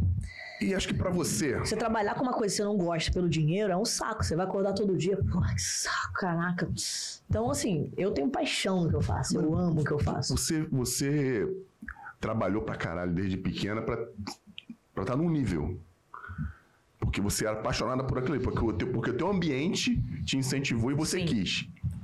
Você migrar dali pra um esporte semelhante, acho que não, totalmente diferente, né? Não, é semelhante, Semelhante, né? Semelhante. Mas que você não é que você- você não é apaixonada, É. às vezes isso- você não vai conseguir ser a top que você foi porque você não tem aquela paixão por estar ali, por tá fazer o teu nada. É, e assim, e a paixão que te move naquele É. dia que você tá com preguiça, É naquele aí. dia que você, pô, tá machucado e tem que treinar. O dia que a motivação não existe. E a dieta, pô, você quer comer um. Não, como é que. Mas- Não, porque você, você tá, Assim. tá no peso. Você, você seria que, que, que peso no, no Eu- MMA? No MMA seria até 60 quilos ali. Até né? 60 quilos. Então ia ter que perder peso pra luta. Então é tranquilo. Não, então, quando, quando eu competia no jiu-jitsu, eu pesava em torno de 64 e descia, né? Então, eu Entendi. pesava 64, descia pra 58, por aí. Então tinha essa perda de peso pra estar mais forte na categoria. pra, pra galera que tá vendo a gente, que não tem essa, essa habilidade toda com jiu-jitsu, Uhum. Por quê? É porque vocês se pesam antes de, de kimono, não é isso? Antes da Então, luta. é, você pesa no, do- no- O que acontece? No MMA, as pessoas perdem, chegam a perder quase sei lá, 15, 20 quilos. Eles se pesam um dia antes, né? Então eles perdem líquido, né? Eles vão pra sauna, tem muito uma dieta restritiva aí né? durante, durante os meses de treinamento. Se pesam e no dia seguinte eles acabam ganhando um pouco mais de peso e lutam. Por que, que eles fazem isso? Porque existe uma questão das pessoas se sentirem mais fortes e como todo mundo faz, ninguém quer estar em desvantagem de não estar tão forte na categoria. Enfim, então no jiu-jitsu isso acontece, mas não nessa diferença de peso, porque você pesa e luta. Sim. Então, não tem como você perder tanto peso, senão você fica Sim, sem conseguir agir na hora da luta. Então dá pra você perder ali uns, no dia da, um na semana da luta, uns 3 quilos, assim. Até porque também tem a velocidade, né? O jiu-jitsu tem muito disso. Tem velocidade, tem força, Tem tem, força, a la- as, é, alavancas. as alavancas, né? Então, assim, ainda mais quando você tá num alto nível, você tem que ter todas as habilidades Não. e tá no- na ponta dos cascos, né? Que eu falo. Ter O ser atleta O máximo nem sempre é ser saudável também. Não, nunca. Você bota o seu corpo num, num, num É uma limite... cobrança muito alta, né? Tô vendo Muito- mostrando o supercílio aberto. É. Isso, isso foi no, isso foi no treinando MMA ou foi no jiu-jitsu? no jiu-jitsu. É, mas olha só. Ó, não, Não. Isso, isso eu tenho que falar. Olha só. Pessoal, quem treina jiu-jitsu pra competir, ou qualquer esporte pra competir, é diferente de quem treina por hobby. Porque senão as pessoas ficam com receio. Ah, vou treinar jiu-jitsu, vou me quebrar inteira, vou abrir supercílio, vou estourar a orelha. Não. Né? Então, se você treina por hobby, você tem como treinar a vida inteira. Agora, o atleta ele tem que se colocar no limite. Então, eu vou chegar numa luta, eu, eu vou no meu limite. Eu não, não vou esticar o braço um pouco e vou bater. Eu vou tentar segurar o máximo, vou tentar girar, eu vou tentar dar o meu máximo e muitas vezes esse meu máximo pode me, me lesionar. Então, assim, como atleta, eu tenho muitas lesões, né? É, enfim, no meu corpo todo. E uma delas é, eu abri aqui, já. Já quebrou alguma coisa? Então, não, Não. cheguei a quebrar, Mas, é, já luxou, vamos falar. mas já, tipo assim. É, esgarcei ligamento, né? Já, enfim, deixei meu braço, já fiquei vários dias de tipóia, já machuquei o ombro, já minha ta- ta- patela já saiu do lugar, já saiu do joelho, foi pra trás. É, Isso- lutando, né? No meio da luta. Então, assim, já aconteceram coisas que são normais e que é a vida do atleta. Mas é menos violento do que o futebol. É, o jiu-jitsu assim, tenho É, certeza. menos violento do que o certeza. futebol. Futebol o pessoal se machuca muito, Não, né? Se machuca mais. É muito mais violento e as lesões tendem a ser bem mais graves. É. A gente estava Aham. falando do, do MMA, eu lembrei do, daquele, falando das pancadas, eu lembrei daquele filme é, Desafiando Gigantes. Da, da- com, com Will Smith. Que ele Da fala- NFL. é, da NFL, que é uma história real de um médico que ele. Médico legista. Ele é legista, ele, ele não, não é nem neurologista, e ele começa a perceber que a, os As lesões, as lesões cerebrais nos, nos jogadores. Ah, Ele conversava com os Cara, outros. filme legal pra caramba. Chama Desafiando Gigantes. Foi legal. Porque agora no MMA tá acontecendo muito, né? E agora que. Porque assim, o MMA é um esporte novo, né? Se você parar pra pensar. Porque assim, é, mas, é, isso. A família Grace fazia muito a questão dos desafios, mas se você perceber na época do Royce, não tinha tanta lesão, né? é, pancada na cabeça. Por quê? Ninguém usava luva. Se você bate 50 vezes na tua cabeça, eu vou quebrar minha mão. A primeira pancada eu vou quebrar. Então, a partir do momento que eles colocaram mais regras e a luva e tudo, tem muita pancada. Então, agora que a gente tá vendo o- as consequências desse, desse Sim, dessa repetição de pancadas dessa na cabeça. repetição de pancadas na cabeça. Então, os atletas hoje tem vários com vários problemas cara, na cabeça, com válvula para poder tirar um líquido da cabeça. Tem, tem vários que ficaram Tem cegos. vários que ficaram cegos. Então, assim, é muito, é muito delicado. Tem que tomar muito cuidado, né? Porque essa parte sério. da cama. Imagina, você passar o tempo inteiro tomando pancada na cabeça. E o seu cérebro tá ali. tu, tu, tu, tu. Me falaram, é, não sei nem se é verdade, mas que. No futebol agora, na categoria de base, eles, em alguns países, eles não estão nem jogando mais a bola na cabeça das crianças. Faz sentido isso? Pra Ah, eu, eu, eu, minimizar? olha ali, é, Né? Com 12 anos agora é proibido disputar bola, é, bola aérea. bola aérea. Eles tiveram uma época até com capacete. Não eu cheguei a como. ter um na mão. Não tem como jogar de capacete. Não. Então, mas foi feito. Não, eu sei, eu sei, eu sei. Tinha, um- tinha um goleiro. Eu sei. O goleiro que jogava na Premier League. Peter Cech, um, ele é tcheco, ele é tcheco, não, ele é sérvio. Sérvio, não. Não sei. É, Ele é. jogava com capacete. É. Jogava Que é- com capacete. Não é, porque que a gente fala capacete, lembra logo de moto. Não é capacete de moto, não. Ele, ele era tipo feito um de rugby. tipo de rugby. Isso, perfeito. isso aí. Era o de rugby. Perfeito. É. Eu, assim, aqui, você que tá contando a história, mas eu tenho duas lesões de uma de zigomático Uhum. e, um, e essa aqui do, acho que é do malar, que eu convulsionei 10 segundos no campo. Sério? 10 segundos. Eu cabece, cabecei. a- Aqui eu não senti nada. Uhum. Afundou, não senti nada, queria jogar. Os caras viram, me, me tiraram de campo à força. Uhum. Porque eu não sabia, não tava sentindo nada. Cara, sai, tá ruim. Eu falei, não, tem nada aqui não, pô, vamos, vamos. Não, tá ruim, tá ruim. O jogo Ainda mais com sangue quente, né? Você não um sente. clássico no Maracanã, pô. Deve saber que é o Júlio César goleiro. Aham. Eu cabecei a bola, o cara cabeceou a minha cabeça. Aí a bola saiu, é bola nossa, aí eu peguei a bola, vamos, vamos. E, não, e sai, cai. Não, cai pra onde? Vambora. Não sai, não, não a vou sair. Eu falei, não vou sair. Ele sai, eu falei, não vou sair, tá maluco? Parou, não, não, não, não bateu o tiro de meta, chamou o médico. Eu falei, cara, tá maluca? Não, cara, tá, tua cara tá torta. Juro, peguei no vestiário, tava assim, tu não tem. Aí eles estão agora, então, preservando as Sim. crianças, né? Então, em Sim, relação a é isso. certo, né? É. A é, é, não, é muito é violento demais. É, e, então, e hoje. A longo prazo, né? Porque você bota uma criança que, pô, tá jogando futebol com 10 anos. Vai. Sei lá, com 30, 40. Porra, 20 Tá- anos tomando na Tá- cabeça. e tá cada vez mais físico. E quanto mais físico fica, o espaço tá menor. Aham. E o- por isso que os choques vêm aumentando, vêm acontecendo com, com Eu mais frequência. impressionado, assim, né? Como que o, o futebol. É porque eu não sou muito ligado em futebol. Sou zero ligado no futebol. Mas como que o futebol, ele tem essa, essa. As crianças amam de um jeito, né? E elas já, já são profissionais desde pequenininhas, assim. É, o, a- não, não deveriam, mas, Mas são. o E sistema. Vocês acham que isso é bom ou, ou ruim? Eu acho que é ruim. É ruim. É ruim. Mas você acha que você perde talento se eles não forem profissionais desde pequenos? Não, acho que tu não, não- acho que não é, não é com relação a perder ou ganhar. Acho que perde a magia. Perde a magia. acontece é o perde o brilho. também, né? Sabe? Tu, tu mecaniza um, um processo em que deveria ser mais lúdico. Entendeu? Porque Sim. quando, quando começa de forma lúdica, ele, ele vai brincando e ele vai criando. Ele vai criando soluções para umas coisas que às vezes aquela forma mecânica não vai te dar. E que isso psicologicamente nessa criança pode causar um negócio de, de uma aversão, às vezes, né? Ou então, tipo, tá ali pelo. Porra, saco. Pode ser aversão e o problema maior que o Anselmo vai falar, pode falar melhor do que eu. Você sabe o que eu vou falar. o que né? eu acho, o que eu acho é o seguinte, hoje em dia, a criança, por exemplo, de 7, 8 anos, ela não quer ser médico, ela não quer ser engenheiro, não quer ser advogado. Porque a pessoa que está com o carro fera, que tem tantas mil curtidas, que hoje em dia curtida é igual dinheiro, né? Curtida, né? Eu, eu vi um podcast hoje do que você me indicou que eu passei mal. Do, do Tirulipa. Tirulipa. Cara, Passei mal. cara, se você Da puder. parte- Eu vi ou ouvi, né? Eu escutei. Ele é muito engraçado. É do. Ó, Bom demais. ele- Inteligência limitada. dá pra parar de comer? Inteligência limitada. A Michelle, desculpa, essa, sacanagem. a Michelle, a Isso aqui menina, a menina que cuida da, do marketing aqui da gente, Aham. ela não tá aqui hoje. Se ela tivesse aqui, não ia estar aqui na mesa. Aham.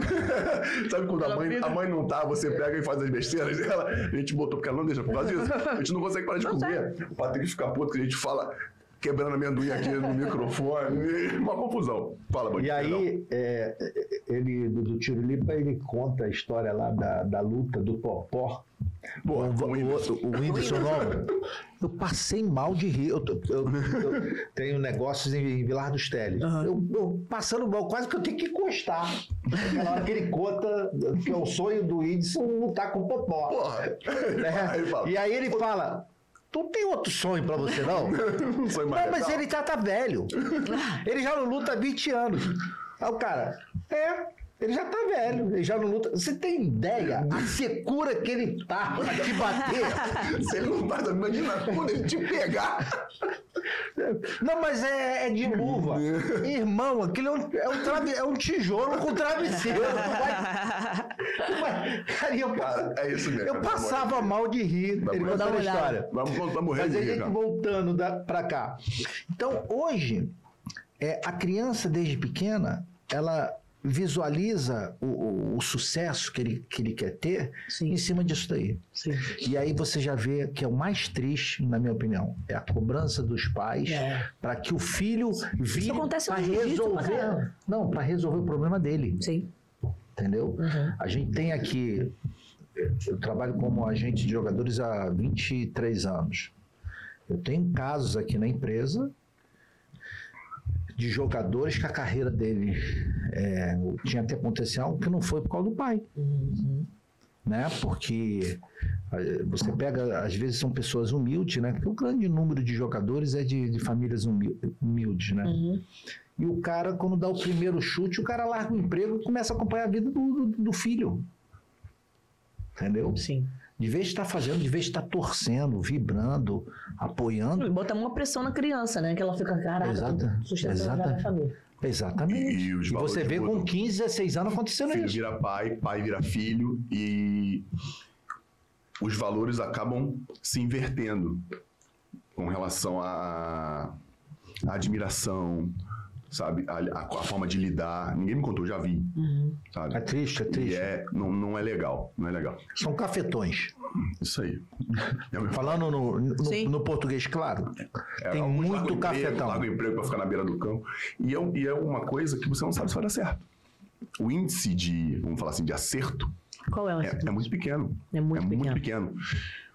Cada 100 que tem ali, Você pega o seguinte, Não, hoje cada dia... 100, 5%. É, é porque você pega. É porque quando você fala em futebol, pô, outro dia a, a menina. Dá mais cabelo do seu. Que você esposo. fez, né? Mostra Eu aí, fiz. aí. Olha lá. As plantinhas estão nascendo, ó. Tá aqui, ó. Quanto tempo já? 8 mil. 8 mil plantinhas. É, tem um mês. Entendi que era 8 mil pra pagar. não, não, Promoção hoje. A próxima, a próxima, a próxima. Dá pra dividir quantas vezes? não. 12, 12 vezes, 12 vezes sem juros. Fazer uma propaganda que eu falei, né? Eu tenho quatro filhos, gente. Não. Tem que fazer propaganda Não, pode fazer. Eu, eu fiz. Grace Cor, mais cabelo, entendeu? Mas Eu fiz, mas não, gostei. mas Grace igual mais cabelo, fala mais, tem mais. Café Grace Cor também, onde você encontra vários produtos naturais, entendeu? Pô, Não, Eu gostei, é, tá, tá vendendo a. Skin the game. Como é que é o nome? O suco, o suco da família Suco Grace. Grace, o suco, suco Grace. Grace. Tem o suco Grace. Aí a, a menina do, do que eu, da, da, da primeira revisão de um mês, ela, conversando que ela estava fazendo microagulhamento, né? Do, passando medicamento. Por que, que o jogador ganha tanto? Eu falei, você acha que ele ganha tanto? Muito. Eu falei assim, eu vou te dar um número aqui, tudo bem que esse levantamento tem uns três anos. Sim. O muito que você acha, a gente tem um mercado hoje que é em torno de 28 mil atletas inscritos na CBF de contrato profissional. 28 mil. 80% recebe mil reais a, a dois mil reais. E trabalha seis meses por ano. Trabalha seis meses por ano. E os 82 outros seis meses? Não tem, não campeonato. É, Ah, não tem Não tem nada. é, campeonato. não tem campeonato. O, o jogador que você acha que ganha muito é 0,2%. Alguma coisa por cento. 0,2%. Que é o jogador que ganha 300 mil, 400, 500, 1 milhão. Uhum. Porque a gente sempre está visualizando o topo da pirâmide, a gente não está visualizando a base da pirâmide. Sim. né? Então, quando, aquele, quando aquela criança começa a praticar o esporte, ele foca no topo da pirâmide. E o que vai ficando no meio do caminho está no gibi. Sim. E aí você imagina como é que mentalmente fica uma criança dessa de estar gerando uma frustração dos pais, né? Que não, Não, e o pai conseguiu. acaba botando assim, não, olha só, você vai ficar milionário, olha só, você vai ter É. jatinho, O helicóptero, cara não está o preocupado o filho ser feliz. E o pior De não é estar isso. feliz fazendo uma coisa que Exato. gosta. E aí, quando você tá feliz, a chance até de você ser bem sucedido é muito E o maior. pior não é isso. São as bengalas. Você falou de frustração. O quanto elas foram importantes para você. Para você se construir como Sim. atleta. Dentro desse processo não tem frustração. Porque se o menino é reserva, o pai vai dizer que o treinador é culpa uma é do- merda. Vai dizer Que o treinador é do que, esquema. Que o treinador tem esquema que o empresário daquele menino pagou para ele. Sabe? Ele não vai dizer, pô, ele é, tá, tá jogando, então ele tá melhor que você. Trabalha mais para você ficar melhor do que ele. Porque é assim que funciona. No esporte sabe que é assim. Sacanagem pode ter? Acho muito difícil, Muito difícil. ainda mais nos grandes centros. Porque tem muita gente olhando. E tu não, não, dá pra, não, dá pra, não dá pra ter um segredo com muita gente. Sim. Uma hora escapa. Entendeu? E, e os caras acabam colocando nos filhos esse tipo de pressão e os moleques acabam absorvendo e ele nunca vai assumir que ele tem que melhorar. É sempre uma desculpa. Ó, eu não tô jogando porque eu. Porque eu. Porque eu. Eu vejo o campeonato de jiu-jitsu, assim, umas crianças novinhas, 5, 6, 7 anos, já assim, muito profissionais, já entrando com os paradrapos no dedo, batendo no rosto. Ele olha assim fala, cara. Aí vem o pai uma vez, que foi muito engraçado. Eu cheguei no campeonato, aí tinha um menino, devia ter uns 8 anos, né? Era faixa cinza. E o garoto, muito bom. Ele chegava, ganhava todo mundo fácil. Aí eu olhei, aí o pai, tá vendo que era meu filho, pô, ele vai ser o próximo campeão mundial. Porra, esse garoto é muito bom, que não sei o que. Eu falei, poxa, ele é muito bom mesmo, mas por que, que ele tá na faixa cinza, cara? Ele, não, porque, pô, eu tô, eu tô segurando. Eu falei, não, você tá enganando teu filho. Boa. Você tá botando ele aí pra ganhar tudo, mas, cara, o nível dele é um nível de faixa laranja. Ele, ele, ele botou outra faixa nele para. Uma faixa menorzinha, lutando, não deixa subir, entendeu? Aí bota uma faixa que, pô, você tá lutando com o pessoal que treina duas vezes semana, que ainda tá começando, pô, faixa cinza tá começando. O garoto é faixa laranja. Passando por cima dos moleques. Aí, óbvio, vai chegar lá e. blá. É, é o gato. É, o gato. Legalizado. É o gato, é o gato É, futebol, legalizado, exatamente. É o gato. Aí, aí ele olhou ele. Falei, cara, bota o garoto, bota a faixa laranja. De repente, pô, vai perder, vai ganhar, vai ser bom pra ele. Deixa ele voar aí. Mas, pô, você precisa botar ele no nível que ele tá. Não enganar. O garoto vai ganhar todos os campeonatos, fica super feliz, mas tá lutando com gente que não tá Se eu pegar um, do, um, da, um, da, um da idade dele, vai tomar uma coça. Eu Entendeu? vou pegar. Enfim, É porque, Então, é porque tu evoluiu cara, com. E aí, enfim, grande. aí bota mal pressão nas crianças, os pais brigam na arquibancada. Deixa Cara, eu, eu, sei. eu achei, eu achei, foi, é eu, uma É uma foi uma. Às competição vezes do meu chegam, filho. às vezes, às vezes chegam os pais pra mim assim, não, Kira, porque eu quero meu filho, entendeu? Casca grossa pra caramba. Aí eu, eu é mesmo? Tá, calma aí. Aí você, aí você vai ver, né? Eu tá, quero- mas qual a idade do seu filho? Seis anos. Porra. Aí eu, porra, o garoto tem seis anos, cara. Deixa o garoto ser criança, entendeu? É isso. Deixa ele ser criança. Ah, não, porque, pô, o moleque lá empurrou, ele não fez nada. Eu falei, calma, a gente tá trabalhando. Deixa ele, entendeu? Ele vai aprendendo, vai devagar se desenvolvendo e tal. Porque aí, às vezes, o pai quer esse ime- imediatismo, assim, e às vezes colocar a frustração dele, né? Tipo assim, É já que ele não foi o casca grossa, ou sei lá, ele quer que o filho seja. Não, eu Entendeu? Já tirei, já tirei pai do treino, não sei se você já passou por isso. O moleque tá fazendo a posição, meu pai grita lá, eu falo, tá, tá, faz naquela, não sei o que eu falei, ó, na competição, não, se você gritar, o outro pai vai gritar, o outro pai vai gritar, os moleques começam a brigar, não treinam. Mas surreal. Eu já montei o meu espaço sem lugar para pai ver. O melhor Ah, né? Porque assim, a concorrência é desleal, porque o filho fica querendo mostrar pai, ou a filha fica mostrar pai. E tem essa questão. Então, assim, cara, não dá. Porque é, naquele ambiente ali, as crianças precisam estar no ambiente. Né? Demorou dois anos pra sair, mas. Demorou, mas mas saiu direito. Mas saiu direito. Não, porque. Mas é justamente isso. por isso, porque assim, a gente tem que tomar muito cuidado e até de você ter uma filosofia de trabalho, né? E saber qual é o, o que, que você está ensinando para a criança. eh, porque, assim, às vezes o pai quer mudar o seu trabalho. Então, assim, uma vez o pai chegou pra mim e falou assim: Não, Kira, é, o meu filho também, claro, seis anos, sete anos, é, eu quero que ele entre no próximo campeonato. Falei, então, olha só, a gente avalia aqui por perfil. Teu filho ainda não tem um perfil pro campeonato. Eu não posso colocá-lo no campeonato porque ele vai se frustrar.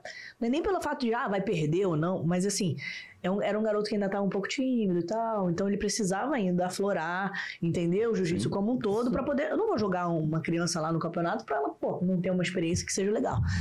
E aí o pai bateu na tecla, não, porque eu quero, porque eu quero, porque eu quero, porque eu quero. Aí chegou uma hora e falei assim: olha só, faz o seguinte, tem uma academia aqui do lado, que o foco é todo esse de competição, acho que você pode levar lá. Aí levou. Aí levou, ficou um tempo, voltou. Aí eu falei, o que que houve? Ele, não, é realmente, é, não dá, senão fica muita pressão, meu filho ficou agoniado, começou a ter ansiedade, que não sei o quê. Eu falei, porra, é isso que E qual a acontece. experiência que o Calma. pai tinha? Nenhuma. né? Nenhuma. E acha que sabe mais jiu-jitsu que eu, entendeu? A Tipo, ele acha, ele acha que sabe mais esportes. jiu-jitsu que eu. Ele chega assim, não, porque, pô, tem que fazer assim, assim, assim. Aí, por exemplo, eu vou ensinar. Vou ensinar o Sotogari. Aí eu vou, boto um cone no chão, dependendo da faixa etária, né? Bota um cone no chão, você pisa do lado do cone, você chuta o cone pra trás, que aí você traz uma progressão pedagógica de trabalhar o corpo primeiro para depois fazer com o amiguinho, né? E aí o pai olha e fala assim: não, não, não, já tem que botar logo um com o outro, que não sei o quê. Eu falo, cara, olha só. O jiu-jitsu aqui, quem sabe sou eu. tipo assim. Valeu. né? Não tem foto lá, não? Tipo assim, Depois cara, dá pra contar ali, Eu acho por muito favor. engraçado quando as pessoas querem, tipo, me- falar, enfim. tem Não, não, isso. mas pode ficar à vontade, porque não, não, não é soberba, porque você trabalhou, viveu a vida inteira esse processo. Quer o me cara- ensinar a dar aula de jiu-jitsu? Jiu-jitsu? Não dá. Não, dentro da metodologia que você criou, ele, tá- ele pagou pra estar ali, porra. E ele, ele, eu paguei pra você me ensinar, mas eu quero te ensinar a ensinar. É, exatamente. Porra. Exatamente. Tá rindo, Dele? E no futebol é igual. É, eu- e, assim, eu tive processo, é, fases da minha vida. Antes eu queria muito agradar e achar que, ah, não é, não, se o pai quer quer essa parte de competição com 5, 6 anos, então eu vou abrir uma, uma aula de competição para 5, 6 anos. Aí depois eu falei, cara, eu tô mudando o meu propósito do negócio para agradar uma parcela desse tamanho que, tipo, não vai dar certo. E aí hoje em dia eu já consigo Tu falou uma parada. falar exatamente o que eu quero e quem, e quem tá nesse propósito vai me procurar. Quem não tá, então pode Uma procurar. parada bem legal que a gente é até adepto aqui, tu falou de saúde mental. Uhum. Tu parece se preocupar muito em passar isso. Eu acho É, que. acho a saúde mental super importante e, e eu, eu coloquei dentro da metodologia da Grace com ferramentas de inteligência emocional. Então, assim, eu me formei numa, numa escola de inteligência emocional, comecei a estudar muito sobre isso e eu tenho uma psicopedagoga que é neurocientista. Então, a gente começou a trazer toda essas, essa, essa ferramenta para dentro do tatame. É, e aí, a- a- essas coisas da, da inteligência emocional, tô falando de você controlar frio na barriga, falando da respiração, falando de meditação. Então, tudo isso tem dentro das aulas. Aí você já começa a trazer a criança pequenininha, opa, peraí, vamos respirar. Vamos falar sobre as emoções? A gente tem a jornada das emoções ao longo do semestre. Então, todo mês a gente fala sobre uma emoção e como que eles se sentem com aquilo e como que a respiração e a prática do jiu-jitsu pode ajudá-los nesse controle, entendeu? Então, cara, é muito legal. Por exemplo, vou dar um exemplo para você. Você ter uma boa postura com o ombro para trás, uma coluna ereta, você olhar aqui, olhando, falando nos olhos, nos olhos, nem com o nariz em pé, nem com a cabeça baixa, já muda a sua autoconfiança. Você já acredita mais em você. Então, é, teu você nome, trabalha. Nome é... Mas fala você que É, eu vou vou lembrar. falando, você vai lembrando. Eu vou lembrar. Mas assim, isso tudo é uma ferramenta de inteligência emocional. Você trabalhar a sua postura. Você andar com segurança. E a gente chama de andar do campeão e da campeã, que é muito da Tem as posturas, né? A postura, do postura. super-homem. É, então. É, tá dentro desse, desse nome que eu não lembrei. Mas assim, então tudo isso é inteligência emocional. Então são ferramentas. E olhar no olho, falar olhando nos olhos, né? Que é você praticar o V0, que é essa conexão do olhar. V0. V0. O V0 é o praticar olhando nos olhar olhos. nos olhos. Aí, galera, Ah. só no V0 agora. Tem. Então, assim, são, são, são várias ferramentas, mas principalmente a questão da respiração, de você parar, se acalmar, controlar a respiração, trabalhar a respiração diafragma, a gente respira muito aqui, né? Teve um vídeo cima. que, que viralizou há uns anos atrás. Não foi no filme, pô. Do Rickson. No filme do Rickson no, do Hulk. Ele dá, É, não, bate é- no Hulk tenho- e fala isso isso. pra ele se controlar. Se controlar. E assim, eu fui absorvendo essa prática da respiração ao longo da minha carreira de atleta, era impressionante. Assim, meu coração conseguia controlar. Tipo, eu batia 210 num treinamento, bati, batimentos é, batimento cardíaco e eu ia respirando e, cara, rapidinho já Tá. descia, né? Isso- então, isso é através da fantástico. respiração. É, e aí você vê na prática mesmo, pô, caramba, tô aqui, tô controlando tudo com o polar, tá descendo. E vai, respira, pum, aí você vê. Aí você fala, cara, isso é pra vida. Galera, o Né? polar é aquela fitinha. É, antigamente tinha, não. Antigamente. Hoje não tem mais, né? Hoje em dia, é, a galera É o vendo celu- é o reloginho da época, é. é. Mas na época tinha que botar um polar, assim, era até chato, você correr na areia, fazer não sei o que, tinha que Tinha que ter aquela porra Tinha que ter aquele agarrada negócio, no- mas. E aí você ia controlando o, respira- o- o coração e vendo como se se acalmava, né? Pra ser mais clareza e tudo. É, e aí eu, eu acho que isso é, uma- é o fundamental pra vida. Né? É o fundamental, porque você se controlar. Né? Você ter esse controle emocional, aí você não, não vai brigar à toa com seu marido, você não vai brigar à toa com os seus filhos e nem ter uma situação que eu mesmo sabendo lutar, não quero brigar e bater nos outros, né? Eu quero sair de uma situação, não quero, não quero apanhar. Eu também não quero ficar me testando e, e- Esse, querendo agredir dentro do jiu-jitsu foi um, um- um- ah, eu fui conhecer a meditação dentro do jiu-jitsu, Uhum. que é uns Sandro levou isso para academia, uns finalzinho da da da Rio Sport Center antes, antes dele vir para o Península. Uhum. Aí teve uma. Na época, eu tinha um atleta que atuava no, na China, então volta e meia, eu ia duas vezes por, ou três por ano para lá. E aí eu peguei o vício de usar um medicamento para dormir chamado Xunox. Uhum. É uma benção, né? Toma. Toma a parte. Aí ele fala desse É. remédio com uma saudade. Não, não. O, o sono dele, é, assim, Ele o início, quando você precisa, o sono dele é. Para você ter uma ideia, eu fui daqui, é, peguei um voo Rio-Paris, aí desci do, do avião, tomei um banho, peguei outro voo Paris-Guangzhou.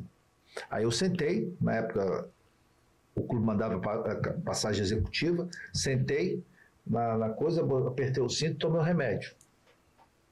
Pum, dormi. Aí eu acordei. Aí eu olhei assim e falei, caralho, já chegou? Falei, moça, não, o avião quebrou, tem quatro horas. Só vai querer jantar agora? Eu, eu dormi, eu na cadeira executiva, eu podia dar- eu dormi sentado. Morreu sentado. Sentado quatro horas. Tu morreu. Então o sentado. remédio para você ver que ele é bom. Mas aí depois da meditação você parou de tomar remédio. Aí o Sandro trouxe uma. fez um seminário lá com o pessoal da arte de viver, Sim. que aí apresentou uma respiração é, Chandashankriya, que era um exercício que du- durava 30 minutos, né? E nesse, nesse, nesse curso, no final também tinha as técnicas de meditação. Aí eu falei, pô, eu uso isso. Ela falou, tu não precisa disso. Você está arrebentando o teu organismo com isso daí. Faz isso aqui. Aí ela me ensinou um exercício lá. Eu falei, eu vou fazer essa porra, não vou tomar mais. Eu não tomei mais. Isso É deve incrível. ter um. Aí você consegue entrar no relaxamento. uns seis né? anos, seis, sete anos. Eu faço quando eu tô estressado, assim, muita coisa acontecendo. Eu falo, caraca, Não, aí hoje eu medito todo dia. Ufa, Aí eu paro, pô, volto, começo a trabalhar minha respiração, vácuo, a massagem né, do, do abdômen ali e tal. Cara, eu já volto outra pessoa, assim. Consigo resolver meus problemas com muito mais clareza, assim. Porque eu. Essa menina que pegou e jogou o kimono no chão, discutiu o sim. esse, essa sou, esse é, o meu, é o meu instinto, acho que é esse, de querer explodir. Então eu tenho que, opa, peraí, acalmar, entendeu? Eu acho que a- a- a- no meu caso, a meditação, ela me mostra quando eu estou virando monstro. Uhum. né? Porque você está falando assim, daqui a pouco dá uma cardíaca, dá vontade de. Até. Às vezes o monstro sabe. Não, até. Mas, assim, até. Mas pelo- ele me mostra Sim, antes sim, sim. para você? Controlar ele. né? controlar. Não, no teu caso, acho que até o instinto competidor te faz explodir, você saber que você podia fazer o melhor. Porque o problema é muito mais entre é com você mesmo, pelo perfeccionismo, Sim. do que com o outro. E a, eu, por que eu voltei nesse assunto, da, nesse assunto da inteligência emocional? Porque a gente pratica. Ele falou pra você, ele me estimulou, enfim. E, e eu acho, dentro do esporte, o emocional muito mais importante do que o físico. Claro que uma coisa anda junto com a outra, mas se uma tiver 100 e outra tiver 70, 60, o seu emocional tiver 100 e tiver 70 no físico, pode dar certo. O contrário é muito mais difícil. Não, e aí você vê pessoas que assim, são super talentosas na academia, chegando no campeonato e não rendem. Porque eu não consegue, consegue controlar, controlar. controlar o emocional.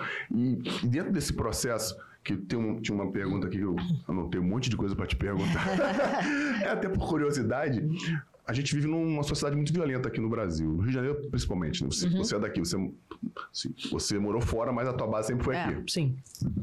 E tu acha que esse trabalho emocional do jiu-jitsu, mesmo sem, sem esse, essa, metodologia, essa metodologia que você colocou de inteligência emocional, mas do jiu-jitsu mesmo, lá do teu, do teu avô, do teu bisavô lá atrás, Só uma pergunta: você sabe quantos filhos tem o bisavô dela?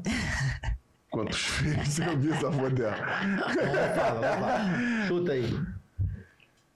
Caraca, assim... Ele queria espalhar o jiu-jitsu em que no época? Brasil Em inteiro. que época? Em que época? Em que época? Em que 1900. época? 1900. pô, 1920, 20, É, 20 e 30. É.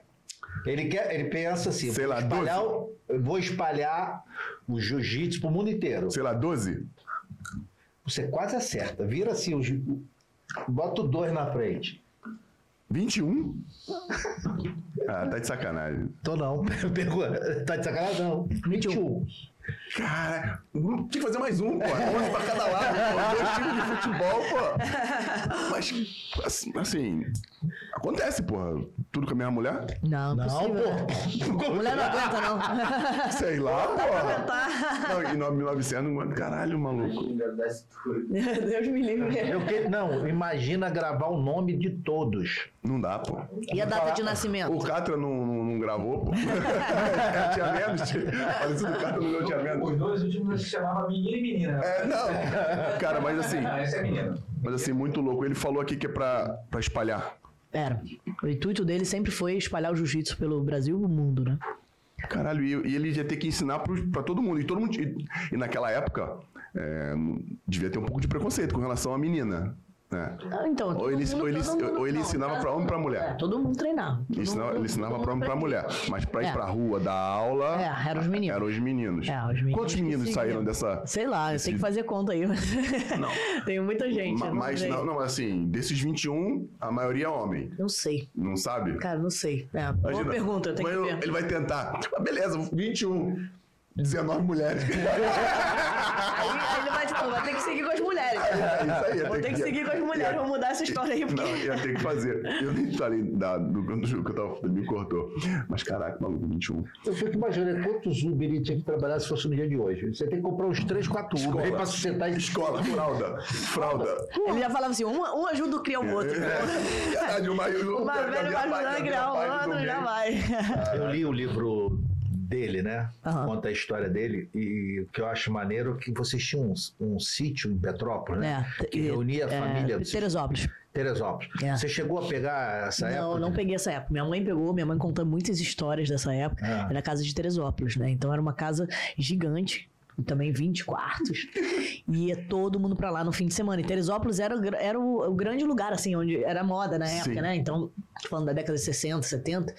Então todo mundo ia pra Teresópolis. Então era uma casa gigante, onde tinha um tatamizão, né? E aí todo mundo ia pra lá. E aí os kimonos da Academia Grace eram lavados lá. Eles tinham uma, uma lavanderia. é, uma lavanderia, qual o nome? Profissional, Industrial. é industrial. E aí lavavam os kimonos lá. Aí as pessoas passavam "Ah, cadê a casa dos Grace, a casa dos Grace, porque sabiam que tava, tinham vários, vários kimonos pendurados. né? Kimonos pendurados. Pô, maneiro. Virou ponto turístico. Virou ponto turístico, é. Ex- Existiu, existe não. Cara, infelizmente não. Eu adoraria. É, e até, imagina, criar um museu ali, um negócio, mas acabou que venderam e criou. e hoje é um condomínio lá. Cara, eu ia falar com relação a. A gente vive no Rio de Janeiro, a gente sabe da violência que existe. E dentro da, da metodologia do seu, do seu bisavô, esse ícone da reprodução, ele. Tu acha que essa metodologia podia ajudar essa molecada? Porque eu, eu, vim, na- eu, vim do, vim do subúrbio, eu vim da favela, a deixar essa galera mais calma, a não. a tirar um pouco dessa galera das ruas, do crime. Isso já ajuda, Já- né? Já, já ajuda. ajuda. As Tem- pessoas que têm um acesso. Tem muitos projetos. conseguem ter acesso a projetos sociais e conseguem ter acesso ao jiu-jitsu, eu vejo muitas pessoas que saem desse mundo, né? Que têm uma oportunidade, que viram professores, que viajam o mundo é, através do jiu-jitsu. É, sabe que o meu avô Carlos, o primeiro livro dele foi lançado em 1948. O livro era sobre o jiu-jitsu, sem nenhuma posição de jiu-jitsu. Porque ele só falava da parte filosófica, da importância que era você ter controle emocional. Tem uma frase dele que eu gosto muito, que é o seguinte: ser tão forte que nada possa perturbar a paz da sua mente. E é, é desafiador. É desafiador. Eu, eu leio essa frase, às vezes, quando eu tô, eu falo, caraca, eu, tenho não posso deixar isso aqui. dela? Então Eu não posso deixar isso me abalar. Entendeu? Eu tô botando energia nisso aqui, putz, eu tenho que tirar essa energia aqui porque tá afetando a paz da minha mente. Então isso vai me, me, me, me, Tem uma outra dele me fala relembrando, assim, né, diariamente da importância que é você estar com a sua mente em paz. Mas é um processo de autoconhecimento, de evolução, né, espiritual também, enfim, para Difícil você pra chegar nesse caramba. lugar. O meu avô, meu bisavô, ele tinha um lugar de meditação na casa dele, que era o sótão, e ele ficava lá. Aí me lembro que assim, cadê o vovô? Não, tá, tá meditando. Então ele ficava lá estudando, ficava com os livros dele. Então ele ficava muito tempo ali para poder é, chegar nesse, nesse, nesse, nesse momento zen. Ele era um cara muito zen. Pô, imagina, 21 filhos, não sei quantos netos e bisnetos, uma casa, uma bagunça danada. Chegava lá, ele sempre muito zen. Aí um brigava com o outro, confusão. Ele Sempre tava lá tentando apaziguar. Então, é esse o exemplo que eu, que eu, que eu, que eu levo, né, do, do, do meu bisavô. Você era muito próxima. Sim, do Carlos, sim. Muito, caraca, muito maneiro isso. E aí é, é, é- é essa. É isso que eu quero levar, assim, e buscar na minha vida, né? Porque, assim, não adianta falar se você não vive, né? Perfeito. Então você tem que realmente viver esses princípios, você tem que realmente ter esse desafio diário para depois passar para os seus alunos ou para as pessoas, né? Porque assim, onde eu quero chegar como professora? Hoje eu sou um professor, eu tô há eh, 30, tenho 37 anos, estou há 17 anos na faixa preta, mas eu quero ser uma grande mestre no futuro, né? Então, para eu me tornar essa mestre, eu preciso realmente ter esse processo de aprendizagem como um todo para poder lá na frente passar Pô, isso. maneiro, parabéns, cara. E, se- e os seus filhos vendo isso em casa também. É, e ser exemplo para meus filhos, né? Que eu acho que é o principal que da nossa começa vida. ali, né? A nossa vida toda é o que você quer criar bons, boas pessoas pro mundo, né? Então, assim, maneiro. nesse processo é isso. E aí, esse livro do Malvão é um livro incrível. Eu tenho do lado da minha cabeceira ali, porque volta e meia eu dou uma lida. E ele fala da importância de você ter coragem para falar não às drogas, para você ser uma pessoa do bem, não bu- buscar a briga, mas saber sim se defender. Então, assim, é, o princípio, ele é todo, é todo esse. É um- a não violência Essa é né? E, e acho que isso que é importante. E aí eu vejo que é importante também saber escolher o lugar certo para você treinar, com bons mestres, né? Com pessoas que tenham também essa filosofia. Porque se você vai aprender num lugar onde você é estimulado a fazer coisas que não são boas, você acaba sendo influenciado por essas pessoas, né? No início a galera ia pra tipo você assim, na porrada, tinha né? muito isso. Então é, disso. é, é, é importante. E ainda tem. Ainda tem Ainda existe. pessoas que fazem um trabalho que não é legal. Então, procurar um, um espaço que seja, assim, realmente tenha uma, um- uma pessoa que. Grace que, Core. que leve- Grace na. É, não, tem a Grace Core, tem outros lugares bem legais, assim, mas eu acho que o mais importante é você realmente entender quem, quem são essas pessoas que estão ali te Fazendo guiando ou cuidando dos seus filhos. Maneiro, Hoje são maneiro. mais de 7 mil academias espalhadas pelo mundo da família. Não. Só Caramba. da família Grace, Só né? Mais os alunos, dos alunos, dos alunos. É muito legal, assim, onde eu vou, é- muito. é, As pessoas olham o meu sobrenome, tipo, caramba, pode, você é eu, da família, eu que legal. faço aula aqui na, na, na Grace do Anselmo. não, não, Eu posso fazer aula na Grace lá dos Estados Unidos, se, se for a mesma, se tiver Se a for a mesma, se sim. Porque mesma, hoje, hoje na família Grace você tem várias bandeiras dentro da família, Dentro da entendeu? família. Não é unificado. Até é uma coisa que assim, as pessoas me perguntam assim: caramba, vi uma academia sua, não sei aonde. Eu falo, não, não é minha. a minha é da Grace Core, entendeu? Então, tipo assim, na, na família tem a Grace Barra, tem a Grace Humaitá, tem. É, a academia do Rickson, tem do Renzo, tem do Ralph. Cada um foi montando a sua própria, a sua própria linha de ensino. E, e- e uma virou franquia, tem várias, a outra faz mais licenciamento, a outra, enfim, cada um seguiu a sua metodologia, entendeu? Aí, por exemplo, se você treina numa academia Grace X, que tem vários outros lugares, você pode treinar em- Pode em treinar, todos os outros isso é lugares. Isso é muito legal, porque aí você consegue treinar no mundo inteiro, se estiver no mundo inteiro, entendeu? Não, maneiro, maneiro Eu sou fã do Renzo. Reza demais. E, e tive a oportunidade de conhecer ele no lançamento do livro dele aqui. Sim, sim. né, que eu, Renzel do filme, do, do, do Hulk? Não. Esse é o Rickson. Esse é o Rickson. Rickson. Caraca. Esse é a lenda que. né, do- Esse nunca perdeu. nunca perdeu. Categoria, foi nada. Ele é incrível. É mesmo? É, ele- Até mo- jogava a moeda pra ser quando ele ia perder, ela cair em pé. Não, empatou, empatou. empatou. E, e eu li o livro dele e ele tá sempre rindo, né? Sempre rindo. eu Me O amarro. livro dele é ótimo, né? Tem a É. questão do filho, aí você É começa a ver as, fiquei as, assust- as Eu questões. fiquei dele, assim. é, ele tem um problema sério com o filho dele, É. que ele nunca deixou transparecer isso, né? Uhum. A imagem que ele passa, ele tá sempre rindo, sempre zoando, sempre brincando, Sim. né? E Não, não deixa. É, ele, é um, ele é um cara muito incrível. Eu, inclusive, assim, sou muito grato. Umas porque... histórias dele também lá do, em Nova York, né? De, de, de tomar conta da rua, de. de porra, fera. Quando a polícia não chega, ele vai lá e resolve. É. Mas ele, ele- era o Vingador da. O da- Vingador de Nova York. Faz o Batman. É o Batman, o Batman, o Batman. Mas e eu ele- tive na academia dele. Tive na academia dele É, em 2019. Lá foi onde eu comecei a dar aula. Que foi essa época lá, que eu. Quando você foi pra Quando lá. eu fui pra lá, ele abriu a primeira turma feminina da academia dele e me deu de presente. Falou assim: aí, ó, vai dar aula. Eu tinha duas alunas. Aí a gente começou com um trabalho lá e foi muito legal, porque assim, depois eu fiquei lá um tempo, aí depois a gente já tinha 15 alunas. E isso era o máximo, assim, pro jiu-jitsu na época. Ter 15 mulheres treinando, era assim, uau, meu Deus. 19 anos, não é É. isso? Porra. Foi muito legal, foi muito legal, foi uma grande experiência, assim. E aí, a partir de- dessa, dessa minha experiência com o Renzo, eu fui morar na, na Califórnia, aí vim pro Brasil, enfim, aí abri minha academia. Cara, fala um pouco do teu. Não, eu ia te perguntar outra coisa. Do... Muita coisa, cara. Tem... Minha cabeça tá aqui bombando. o... Eu vi vocês falando antes de começar, tá falando de... do... do mestre, né? O cara que te deu a faixa preta. Quem te deu a sua faixa O Renzo é o responsável pela minha faixa preta, Ah, né? Mas não dá pra falar que é só ele, porque Sim, são várias pessoas várias da minha pessoas, família que, que foram, foram especiais ali nesse, nesse processo. Né? Mas quem teve o... a honra É. de te presentear Foi ele foi ele. é. Pô, maneiro pra caramba. É, fala um pouco do teu do, do- projeto lá do. Como é que é o nome que você falou, Patrick? Do Grace Pro. Grace Pro. Grace Pro. É, É, o Grace Pro foi um evento de jiu-jitsu que eu criei, né? E eu criei com intuito, alguns intuitos, assim. Eu sempre, eu sou uma apaixonada pelo jiu-jitsu e quando eu era atleta, eu ficava muito incomodada com os campeonatos também, que não eram estruturados, assim. Eu tinha patrocinadores muito bons, assim, pro jiu-jitsu e eu, e eu levava esses CEOs da- das empresas, coisas nos campeonatos, eles chegavam lá e ficavam assim, caramba, pô, mas é isso aqui, pombo voando, tudo sujo, sabe? É, pô, marcava pra lutar meio-dia, 10 da noite, que era chamada.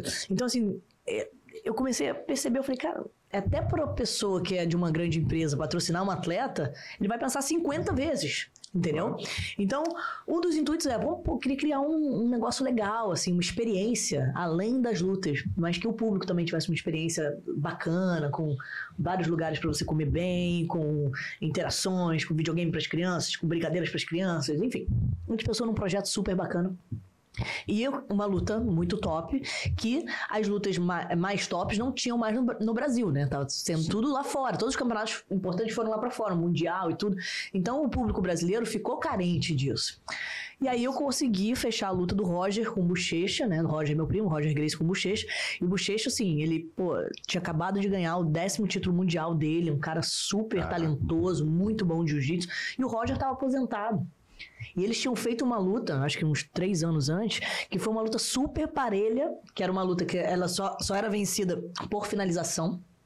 Acabou que não teve a finalização, mas você viu um bochecha ali indo muito bem na luta com o Roger. Então ficou aquela coisa, ah, não, bochecha é melhor, que bochecha é melhor. Só que, pô, eu conheço o Roger, cara, eu sei que o bochecha não é melhor.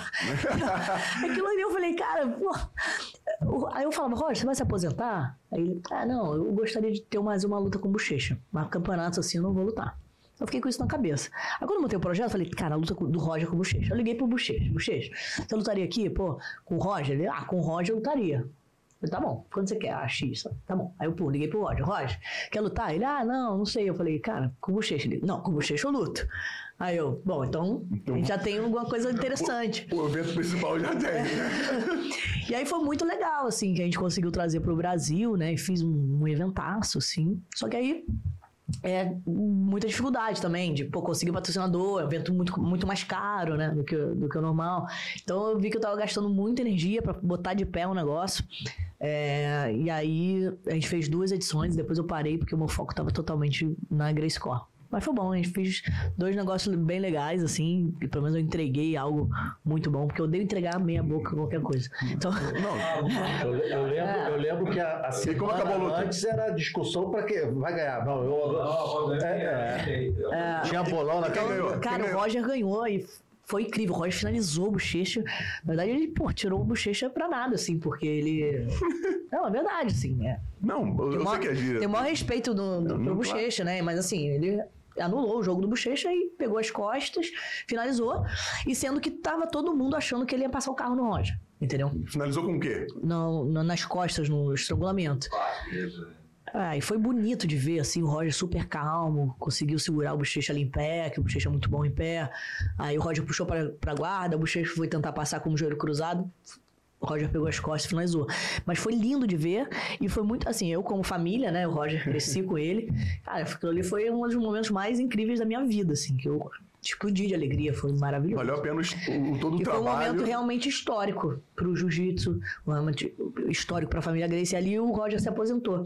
Então o Roger mostrou realmente o quão grande ele é, né? Que eu já sabia pelo fato de ter convivido com ele, mas o quão grande ele é de um cara que, pô, ele ganhou 10 títulos mundiais na faixa preta.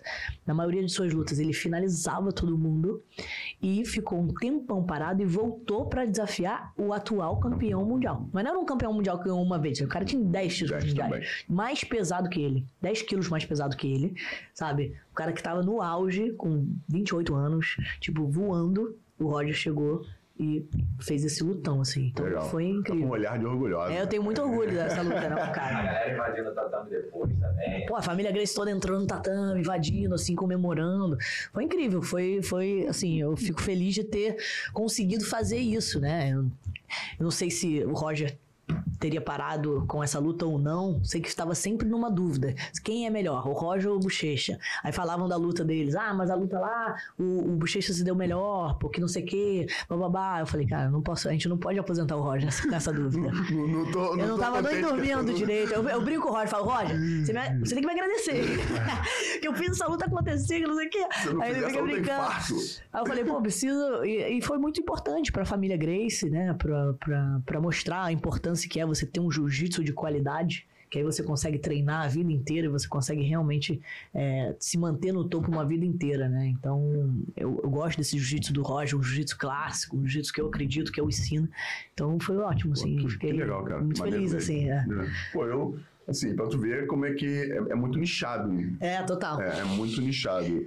Eu não me lembro de, de, de ter ouvido falar É, mas quem era do meio foi uma bochicha, É, assim, a cara, galera ficou é louca, todo mundo apostando. E até pra patrocínio, para as coisas, acaba sendo ruim, porque É. a- não, não tem muita divulgação, é assim. Ou, ou a divulgação pode ser ter, ter mas Não, a cara, galera. jiu-jitsu tem várias questões, pro cara. que pessoal. pessoal, todo mundo sabia. Quem, Não, quem lutava, do todo mundo Todo mundo do sabia. nicho sabia, né? Eu tava É. falando do meu cunhado que foi, foi, em que ano?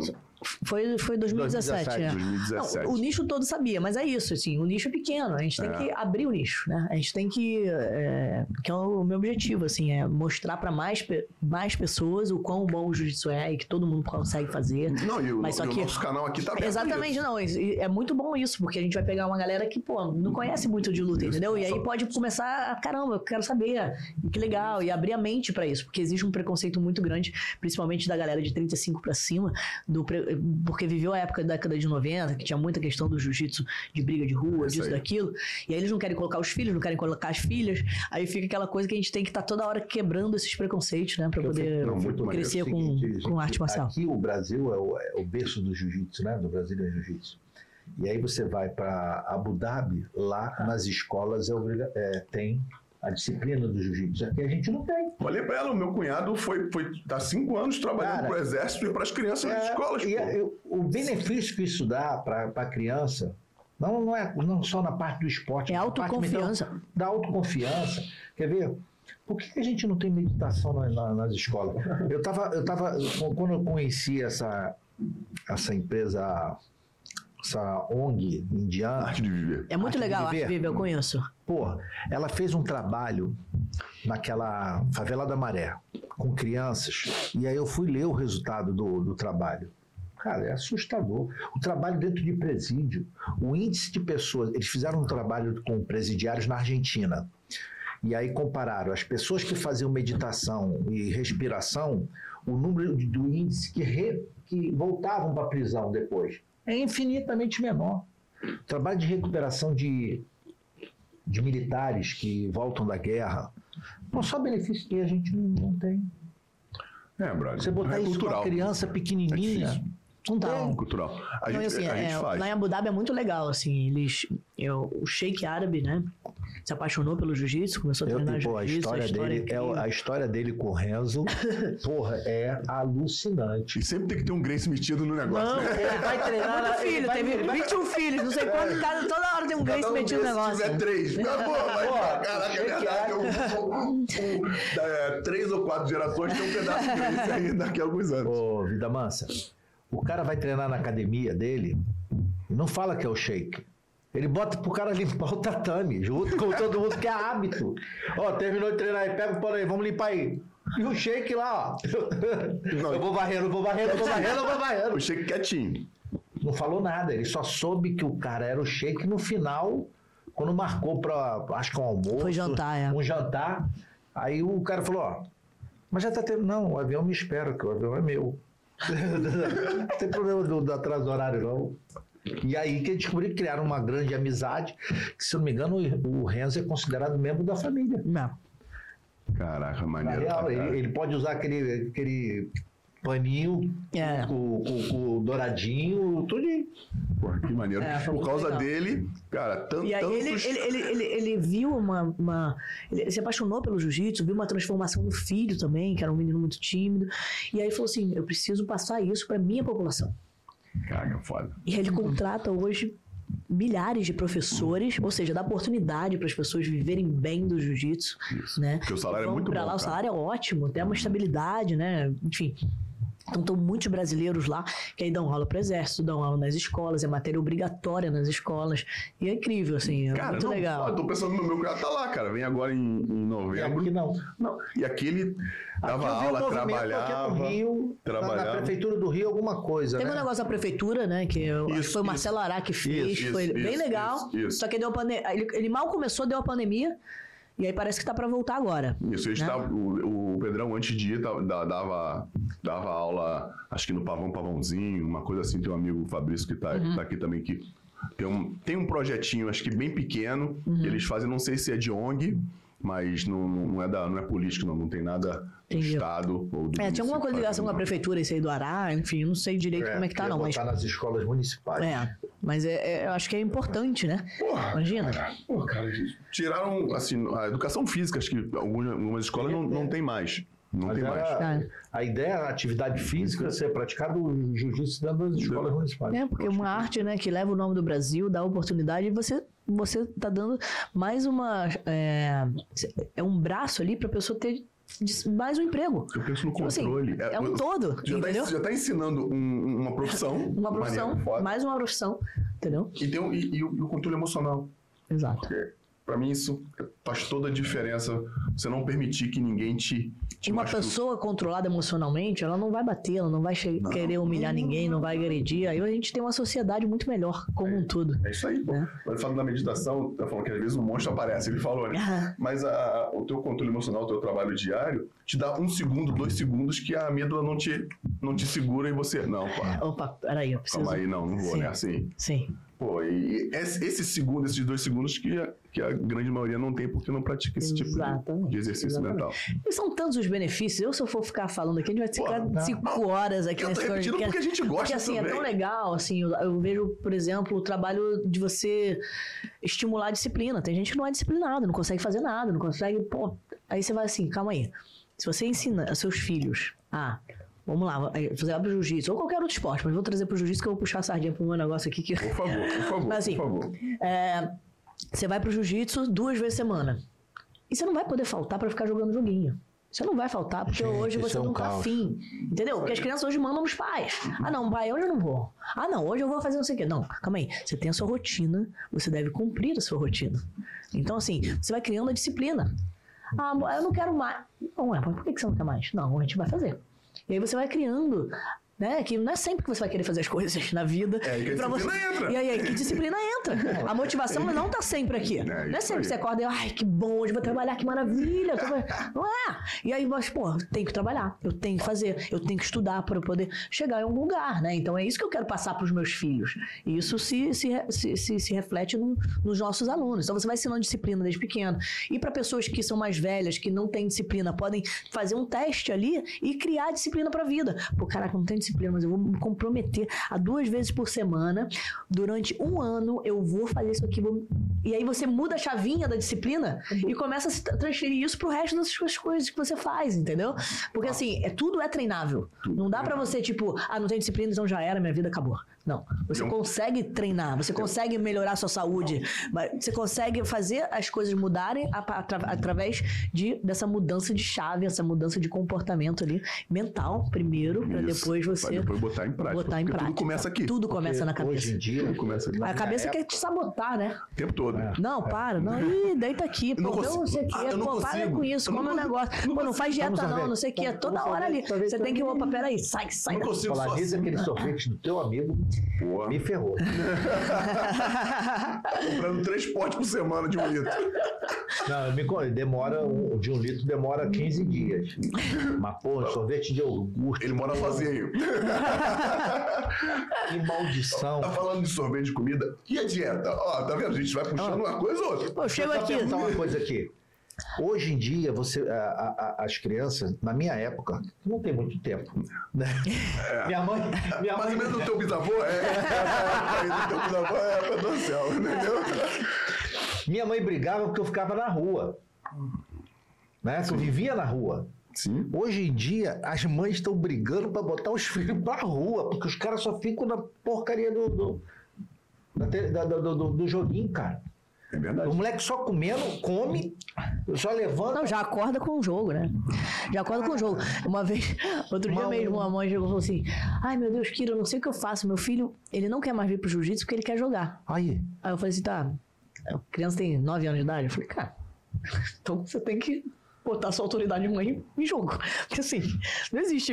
É, Beleza, tu não vai mais, mas tu não joga. eu não consigo entender, eu não consigo entender. Assim, você Eu não pode fazer as coisas que você tá jogando.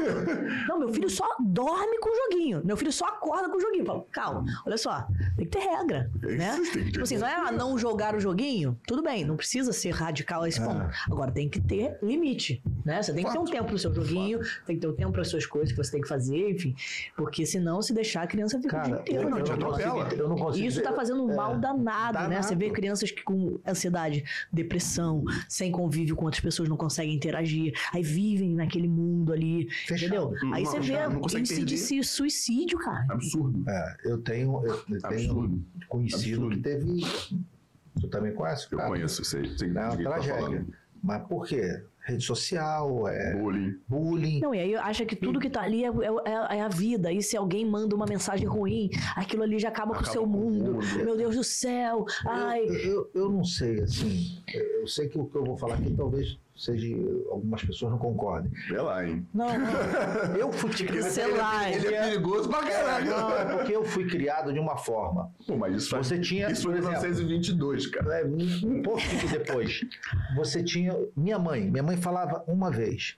Na segunda, se eu não fizesse, porrada estancava. Tomada com minha, né? E aí eu entendia. Imagina na casa dela.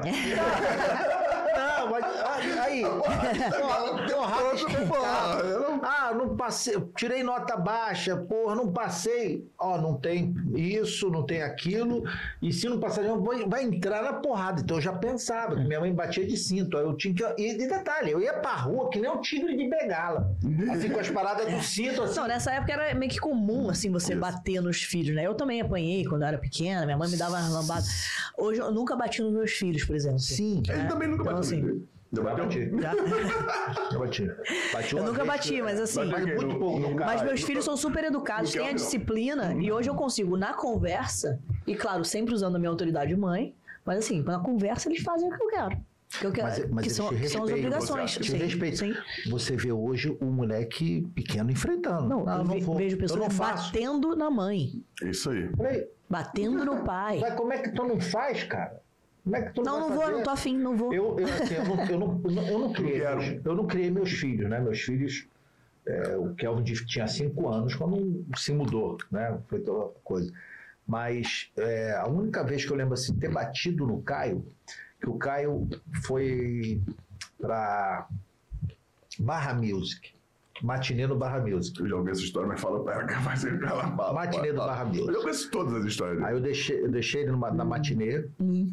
Barra Music. basicamente, Barra Music. Ele já devia ter, uns, sei lá, uns 13, 14 anos. E aí, eu falei, filho, quando terminar, Você me liga que eu vou te pegar. Né? Resumo da ópera, ele não me ligou. E aí ele resolveu voltar sozinho. Quando ele atravessa a passarela, o nego assalta ele e leva tudo. Malandro, malandro, malandro da cena metida, da suposta. Porra, e a gente procurando, cadê ele? Terminou seis horas, cadê ele? Cadê ele? Bom de papo. Ele pediu o motorista, moço, eu acabei de ser assaltado, tem como liberar aí para mim entrar no, no ônibus? Aí o cara deixou ele entrar. Galera, esse é o mesmo que hoje é político. É. Só pra ir. Aí dentro do, do, do- do ônibus, do coisa lá, ele pediu uma moça, poxa, eu fui assaltado, tem como eu ligar pro meu pai? Aí ele liga. Tira aí a porra. Aí. Isso é o Siri. É, Siri. Então, te- Siri. eles estão ouvindo, ele ouve isso tudo. Daqui a pouco você vai receber propaganda que você tá falando no nosso papo. Vai aparecer jiu-jitsu pra você o tempo inteiro. Puta merda. Tá A gente tá sendo monitorado o tempo todo. Aí quando eu falei, caralho, moleque, pra onde é que se meteu e procura daqui? Não consegui achar ele. Tá. Apareceu. Aí ele liga um número, aí eu, oi pai, filho, onde você tá? O que que aconteceu? Não, não, eu fui assaltado, eu fui isso, fui aquilo. Eu falei, você tá onde? Não, já tô descendo aí. Tomou um cachação. Então, Quando o cara fala, quando o cara fala a palavra cachação, tu vê Um que ele é, ele, ele é um pouco antigo, entendeu? É. ele é um pouco Um mais cachação. antigo do que o Cara, mas que raiva que eu, que eu fiquei naquele dia, assim. Um medo, Quer dizer, né, cara? ao mesmo, é, não, É um medo. eu fiquei- quando ele me falou que estava bem, tu dá um alívio, assim, né? Mas com raiva por ele não ter feito o que eu falei pra ele, que ele não ia passar por aquilo, Se porra. tivesse feito, não era ele. Não é, criança, não tem jeito. Vai fazer o quê, cara? Mas hoje em dia essa coisa me preocupa. E, e eu acho o seguinte, eu quando estudava, você tinha escola, e aí você tinha assim, o pessoal me botava apelido, tinha um apelido de caixote. Então, O que será? Eu era gordo e quadrado. Porra, que é o quê? Eu só pergunto, só pergunto a pergunta. Mas aí, aí- tranquila, aí né? a parada era o seguinte: o, meu, o médico da família falou assim: ó, bota esse- esse menino é muito arteiro, bota ele pra fazer judô. Naquela época não tinha muito jiu-jitsu. Aham. Aí minha mãe não sabia nem o que era judô, então fui empurrado O judô. pro judô. Né? E, e aí, com ela- naquele decorrer, é- era o seguinte: o cara que me chamava de caixote, que eu lembrava, se, se, dá pra, mim- se ele me chamar de cachorro, eu vou meter ele a porrada. Esse aí dá. Eu encarava. O outro que não, que não dava, eu entubava. Eu fingia que não estava nem escutando, estava me matando por dentro. Cara, foi Mas-. Não, não fazia nada. Eu acho que tudo isso preparou, né, guardando as devidas proporções, para ser a pessoa que você é hoje. Hoje a gente não pode falar nada, cara. Você fala uma coisinha para uma criança, a criança já está traumatizada, já está com problema, já tem que. Eu não sabia nem que era psicólogo, eu nunca passei em psicólogo. É diferente, tu foi criado na rua. Então, mas, é mas você interagia com as pessoas, entendeu? tu foi você criado tinha na rua. é, é, é, um relacionamento. Claro. Né? Você respeitava, né? Não tem isso, não. É só uma coisa fria de, de, de computador. É o tempo todo o cara, porra, porra, sai daí, tu tá vendo não? O cara. pá, pá, pá. Hoje, hoje. Hoje é o, Hoje é é o tablet detox, né? Que eles É. falam. Tem que fazer um Ah, é? detox de tablet. eu- Essa, essa, essa, essa frase eu nunca tinha escutado. É, eu, eu comecei a ver isso lá nos Estados Unidos, né? Eu vi que o Renzo estava fazendo umas propagandas assim: é, quer que seu filho saia da tela? Venha pro jiu-jitsu. Aí eu. Tá aí. Aí quando, agora que eu tô vivendo isso aqui no Brasil, tipo, todo mundo com muita tela, muita tela o tempo inteiro, né? Assim, eu vejo que as minhas filhas estão o tempo todo. Outro dia ela falou assim: mãe, eu quero um celular de presente de aniversário. Eu falei: não, você não vai ganhar, você tem 8 anos, não vai ganhar celular. Não. Não, mano, mas minhas amigas já têm, porque eu quero celular, que não sei o quê. Então, assim, você tem que estar o tempo inteiro, porque Explicando, você sim. tem uma sociedade inteira fazendo o negócio. E tu tem que explicar pra você ela tem que se falar, falar pra tua filha que, que não é assim. Então, assim, como, como é que ela entende? como é que ela entende né? que você não, não tá sendo uma, uma mãe ruim. Que é, tipo, você é a pior mãe, Pior do, mãe mundo, do mundo. porque, pô, todo mundo tem e eu não tenho, e você não vai me dar, entendeu? É verdade. E é, é a mesma coisa com a comida. Pô, se ela chega nos lugares, todo mundo tá comendo cachorro quente, chocolate. Quero saber da comida, pô. né? Conta aí da Mil comida coisas gente. e eu falo pra ela, filha, tipo refrigerante, não sei o que, e eu não deixo ela comer isso. Mas eu não deixo, tipo, ah, isso aqui é proibido. Ah, filha, vem cá, vou te mostrar o que, que acontece com o seu corpo quando você, isso aqui. O que, que tem aqui dentro? Refrigerante, você vai tomar, pô, vai parecer bom.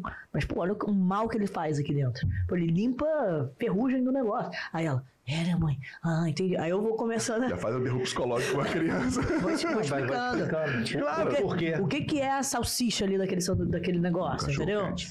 Aí eu mostro pra ela, tudo de ruim que sobrou, eles botam numa centrífuga, botam um monte de química ali. Ela, é, não sei. Então elas já, já começam a ter uma percepção, mas é difícil, porque você meio que rema contra a maré. Porque a maré tá toda assim, né?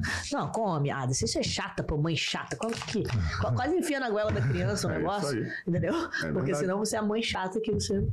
Cara, mas fala da, da, da dieta pra gente. Porque é famoso, todo mundo fala da dieta Grace. É. O, que, o, que- o que que não tem? Não, vamos lá, tem tudo Não, não, dieta. tem tudo. É o que? Melhor pergunta é o que, que tem, né? Que Não, que tem tudo, tem tudo na dieta. É só você ter. é, o que acontece? O meu bisavô Carlos, ele foi um grande visionário da família e ele foi essa pessoa que interiorizou os princípios do jiu-jitsu como um todo e ele vivia muito isso. E foi um grande estudioso da alimentação. Então, eu tô falando da década de 30, que a gente não tinha tanta, né? Você comia muito melhor do que hoje, né? se comia muito melhor que hoje, mas as pessoas não cuidavam da alimentação, não era uma preocupação. As pessoas comiam o que comiam, muita massa, muita... e aí ele começou a estudar, a entender da importância de você comer muitas frutas, muitas verduras, e existia uma questão da combinação dos alimentos. Um alimento combina com o outro, por isso ele vai alcalinizar o seu corpo e assim você vai é, ficar mais saudável, vai poder combater melhor as doenças, vai poder viver mais. Meu avô foi um, foi um rapaz, um, um senhor, né? Que viveu até 94, 95 anos, se não me engano, numa época onde todos os amigos, né? Onde a, a expectativa de vida era até pô, 50 anos ali, já tava 50 velho. tá. Velho pra caramba, entendeu? Então, ele conseguiu fazer isso e foi testando ao longo das gerações, né? Com os, com os filhos. E, e todo mundo foi tendo a mesma, Tinha a mesma 21 longevidade. Ele tinha E foi todo 21 mundo.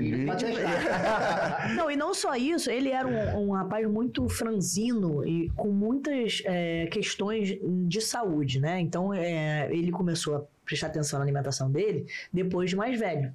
Né? Então ele começou no jiu-jitsu com 15, 16 anos, entendeu alimentação porque é, teve uma influência muito grande do professor, né, no Mitsui Maeda, mas começou a estudar sobre isso depois e a incorporar. Mas ele sofria de vertigens, ele tinha muita dor de cabeça, ele tinha umas questões. E ele começou a botar no filho desde pequeno a questão do, pô, vamos comer bem? Então, é, alimentação com muitas frutas, verduras. E assim, as pessoas às vezes acham, ai, dieta, que saco, pô.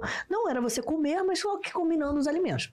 Kira, Fiz a dieta Grace durante alguns anos, só que chegou um momento que estava muito difícil para mim organizar essa questão de dar combinação. Eu esquecia que o negócio combinava com o outro, não sei o que, era uma loucura. Então, qual é a base da minha alimentação, né? Claro, eu tenho acompanhamento de nutricionista, de médicos que me, me auxiliam, mas a minha base é comer bem, evitando é, produtos industrializados, né? Então a gente come muita fruta lá em casa, a gente não come fritura, a gente tem uma alimentação saudável e comum, assim. Por exemplo, meu almoço hoje, comi um peixe com saladão, com brócolis, cenoura, rabanete, não, não, um arroz integral, ca- caldo de feijão, acabou. Então, assim, é, é simples, normal. É, é normal. Né? É verdade, Normal. é verdade. Não, Não é nada, ó, mas, É um- mas o que acontece hoje? As pessoas elas já acordam comendo um bolo de chocolate, um achocolatado, não comem fruta nenhuma, aí no almoço quer bo- esquenta uma pizza aí, vai, né? Aí no jantar pede um, Um fast um food, food, um e acabou. Aí você come isso todo dia, assim, não é? Eu sou, eu sou a favor do equilíbrio, né? Agora, você comer isso todo dia, Dá merda. vai dar ruim, cara. Uma hora você vai ter que... O teu corpo vai pedir. Não tem como. Entendeu? Ele vai reclamar. Então eu prefiro estar. eu prefiro estar sempre numa alimentação saudável. E aí, quando eu quero comer um chocolatinho, comer um negocinho, eu me sinto confortável de comer sem danificar o meu corpo o tempo inteiro, entendeu? Sem problema nenhum. Exato. Então, assim, eu, eu, eu sou bem, até com as minhas filhas, assim, a gente conversa muito, faço essa educação alimentar com elas. Não, maneiraço. Ensino muito, elas comem as frutas, comem as coisas, mas vão numa festa de uma amiga, eu deixo comer um bolo, não tem problema. Entendeu? Pede pra trazer pra mãe? Pede pra ela. Também, naquela que pe- pega aquela, aquele, aquele, Tem bota mãe na... que briga, ó. Joga no- levar pra mamãe o bolo e o... Eu tenho que levar- Acaba o parabéns, pega tudo, bota num saco assim, né? Lá em casa leva minha sogra. Tem que levar pra minha sogra porque ela fica com meu filho e quando a gente vai pras festas. Sim, então o, paga- o o pagamento, o pagamento de baby- da babysitter bo- é, É o docinho. docinho, bolo. Mas assim, a alimentação quanto ao exercício, né? Como você cuidar do corpo como um todo, descansar, acho que isso tem que estar integrado. integrado ali. Tá integrado na, na Grace Core? É, o que, que a gente faz para estimular, né, que os nossos alunos se alimentem bem? A gente botou um café dentro da Grace Core, que é o café Grace Core, que aí tem todas as receitas da família Grace. Mas não só isso, a gente faz piquenique com as crianças dentro da sala. Aí a gente estimula para que eles experimentem novas frutas, novas verduras. E aí quando eles nos trazem isso, ah, ó, comi um brócolis, não comi, nunca comi brócolis, comia. Aí eles ganham o grau da alimentação saudável. Então eles ficam super felizes. Cara, Tipo, sai lá maneiro. assim, ah, que maneiro, ganhei A e metodologia né? Filho do Fábio, meu irmão, é aluno dela, pô, É? o Pedrinho. É, Pô, mal, maneiro. Pedrinho nota 10. Pô, maneiro Tá com a gente já desde o começo. É, ele começou com o Sandro, É. mas aí eles se mudaram e ficaram morando ali pertinho de você. Foi. Porque ele vai andando. É, é. Atravessa a rua e vai. Ele tá lá, tem vários amigos lá, um menino nota 10. É. É. Que bom. Muito A bacana. gente já tá terminando, não tem como, por mim eu ficava aqui mais tempão. Tô, tô desvendando o jiu-jitsu, pô. Eu falei, o Pedrão vai ficar louco lá, o meu cunhado, que tá lá em Abu Dhabi. Deixa eu fazer uma pergunta que, assim, não tem como não fazer pela sua experiência na luta. Pra você, das lutadoras que o Brasil tem hoje, qual é a melhor que você acha? Acho que a Amanda é a melhor mesmo, assim. Não, dentro, não, não pelos títulos, mas por tudo- pelo que você acha do. Da...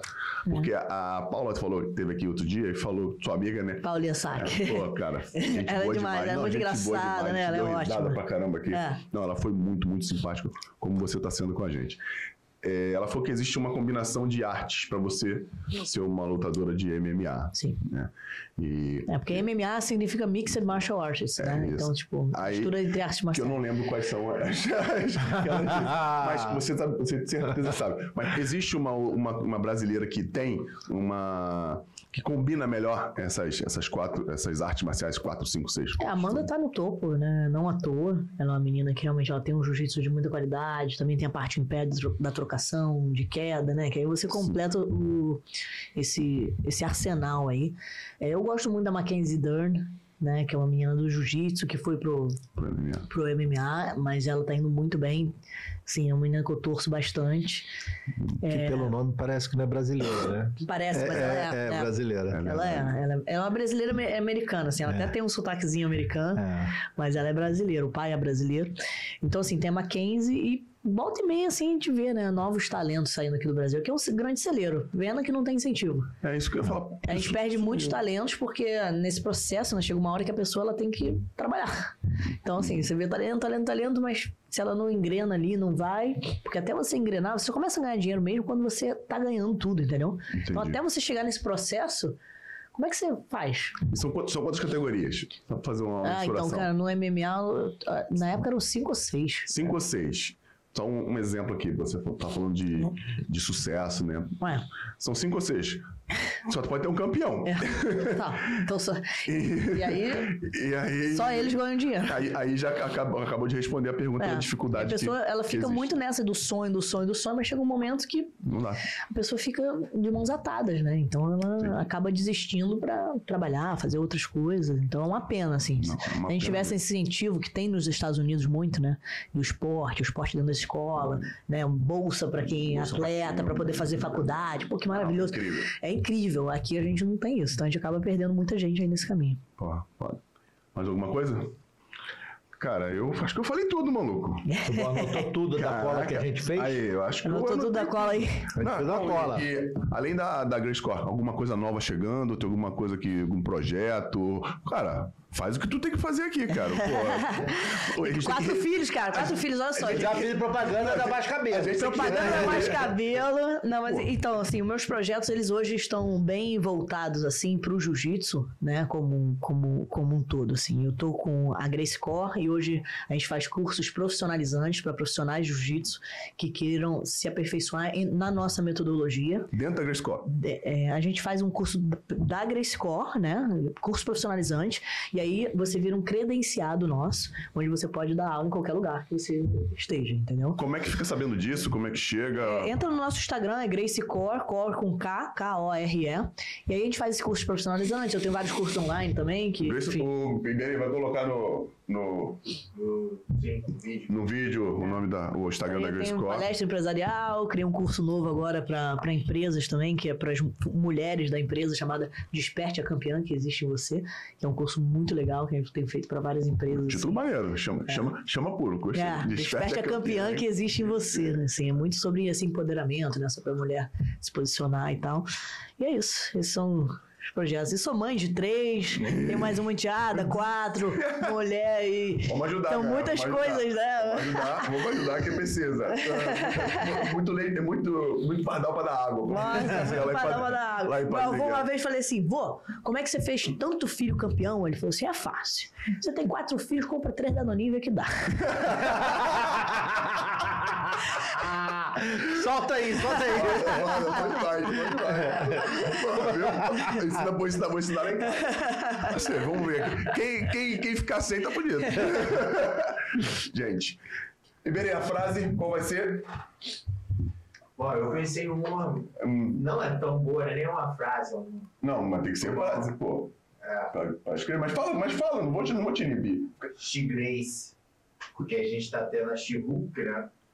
E aí. Que isso? Não entendi isso? nada. Porque a gente tem uma. Na, é, Traduz aí, vai. She-Hulk, eu acho que ele tá dizendo que tem a, a Hulk feminina agora. Deve ter algum filme da Marvel, alguma coisa dessa. Certo. A O nome série- vai ser She-Hulk? Não, já está tendo. Ah, é? O nome é She-Hulk. É She-Hulk. E aí o seu tio acalmou, ensinou o Hulk a se acalmar.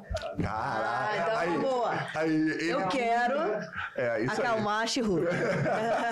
Que isso, maluco? Aí, muita Ela viagem. falou que, pô, que ela aprendeu a se controlar. É, é isso aí, é isso aí, pô. Né? Eu Irado, não tinha visto do, do, do, do coisa no Onde tá esse She-Hulk? Na Disney? Na, na Disney Plus. Ah? Disney Plus. Ah, que legal, vou ver. Caraca, porra. Gostei. Não, não, beleza, tu falou tudo aí, vamos por quê? É, Kira Grace acalma She-Hulk. É, pode ser. Você que nos acompanhou até aqui, escreve nos comentários Kira Grace acalma She-Hulk. É ou, ou- ou uma exclamação. Também é contigo. A frase, no final da frase você determina. E a gente aqui também, você é, já mostrou pra gente que deve ter. A gente pergunta pro nosso convidado se existe uma frase ou um mantra que ele colocaria numa camisa. Uhum. Que você queria mostrar pro mundo e que aquilo tocasse as pessoas, que te, uma frase que te representasse e que o mundo precisasse saber que você, que você gostaria. Existe? Mas são algumas frases que eu tenho assim pra minha vida, né? Eu acho que no momento que eu vivo hoje, eu vou parafrasear meu bisavô, que é ser tão forte que nada possa perturbar a paz da sua mente. Essa aí eu já, já, já botei pra dentro. É na porta do, do, do, do, do dojo nosso. E aí? Tem essa. Tem essa e tem uma da felicidade. Fechado? Fale, É, fala faz- todos de prosperidade, felicidade, dê todos os seus amigos a São duas sensação que tem valor. Uma é essa e a outra é essa daí. Né? Você falou da Core, como é que encontra você Eu, nas redes sociais? arroba quiser. Kira Grace, K-Y-R-A, Grace C, G, C não, G-R-A-C-I-E. E academia, uma na Barrinha, E uma no Vogue Square na Barra também. Na Barra. na Barra. Rio de Janeiro, galera. Como é que te encontra? Anselmopaiva.vm. VM por quê? Vida mansa. Ela não sabe Ah, por quê. por quê? Porque eu esqueço o nome das pessoas. Então, às vezes, Ah, a pessoa você fala, chama chega e fala ele, assim. Ei, Anselmo, tudo bem? E aí eu. E. Aí eu comecei a chamar todo mundo de vida mansa, que eu não tinha esse problema. Na minha falei, família eles falam campeão. E aí, campeão, Exata- beleza? é, Fala, eu- campeão, é, campeão. entendeu? Opa! É. Todo, todo mundo arruma dessa. né? Todo mundo tem alguma, É. Então, alguma sacada. E você, Iberê? Como é que te acha? Arroba Carlos Iberê. Patrick não tá aqui, mas é. Foi dar aula, pô, contato Cadê o. Patrick? Fugiu? Tá dando dar aula, jiu-jitsu dar aula. online. Online? É, é, online. Não, jiu-jitsu não. Não, dá pra dar não, jiu-jitsu então- online. Então é de personal. É. Tá dando online aqui em cima. É, Fernando.04 Santos. Quase Instagram. Cara, é foda, eu esqueço direto. Ó, ela não quebrou a dieta Grace. Eu botei o chocolate aqui atentando pra Tô ela. controlando, controlando Não, vai- a levar- dieta. Aí eu vou falar, não vai levar pras crianças, aí eu, aí eu vou tomar um de direito aqui. Gente, sigam, nos sigam nas redes sociais. É, o Story, Storycast no Instagram, no YouTube. Clique no sininho para ativar as notificações. É, compartilhem com quem você achar que deve. Um papo desse não pode, não pode ficar entre nós. É muito legal, muita coisa boa, muito ensinamento para passar para frente. É, se inscrevam no canal, enfim, nos ouçam nas plataformas de áudio, nos vejam também no Spotify. É muito legal poder bater esse tipo de papo, conhecer pessoas como a Kira, que a gente só via na TV, e tem a família que tem uma, uma história linda para contar pra gente. Então, Finish. Kira, obrigado. Tá bom? Muito obrigada. Pô, adorei. Adorei esse mesmo. papo aqui com você. Valeu, Fera, pessoal. fera demais. Galera, valeu, obrigado, fomos. E aí, vida mansa, não se esqueça de ver o nosso episódio completo que está aqui ou os cortes aqui.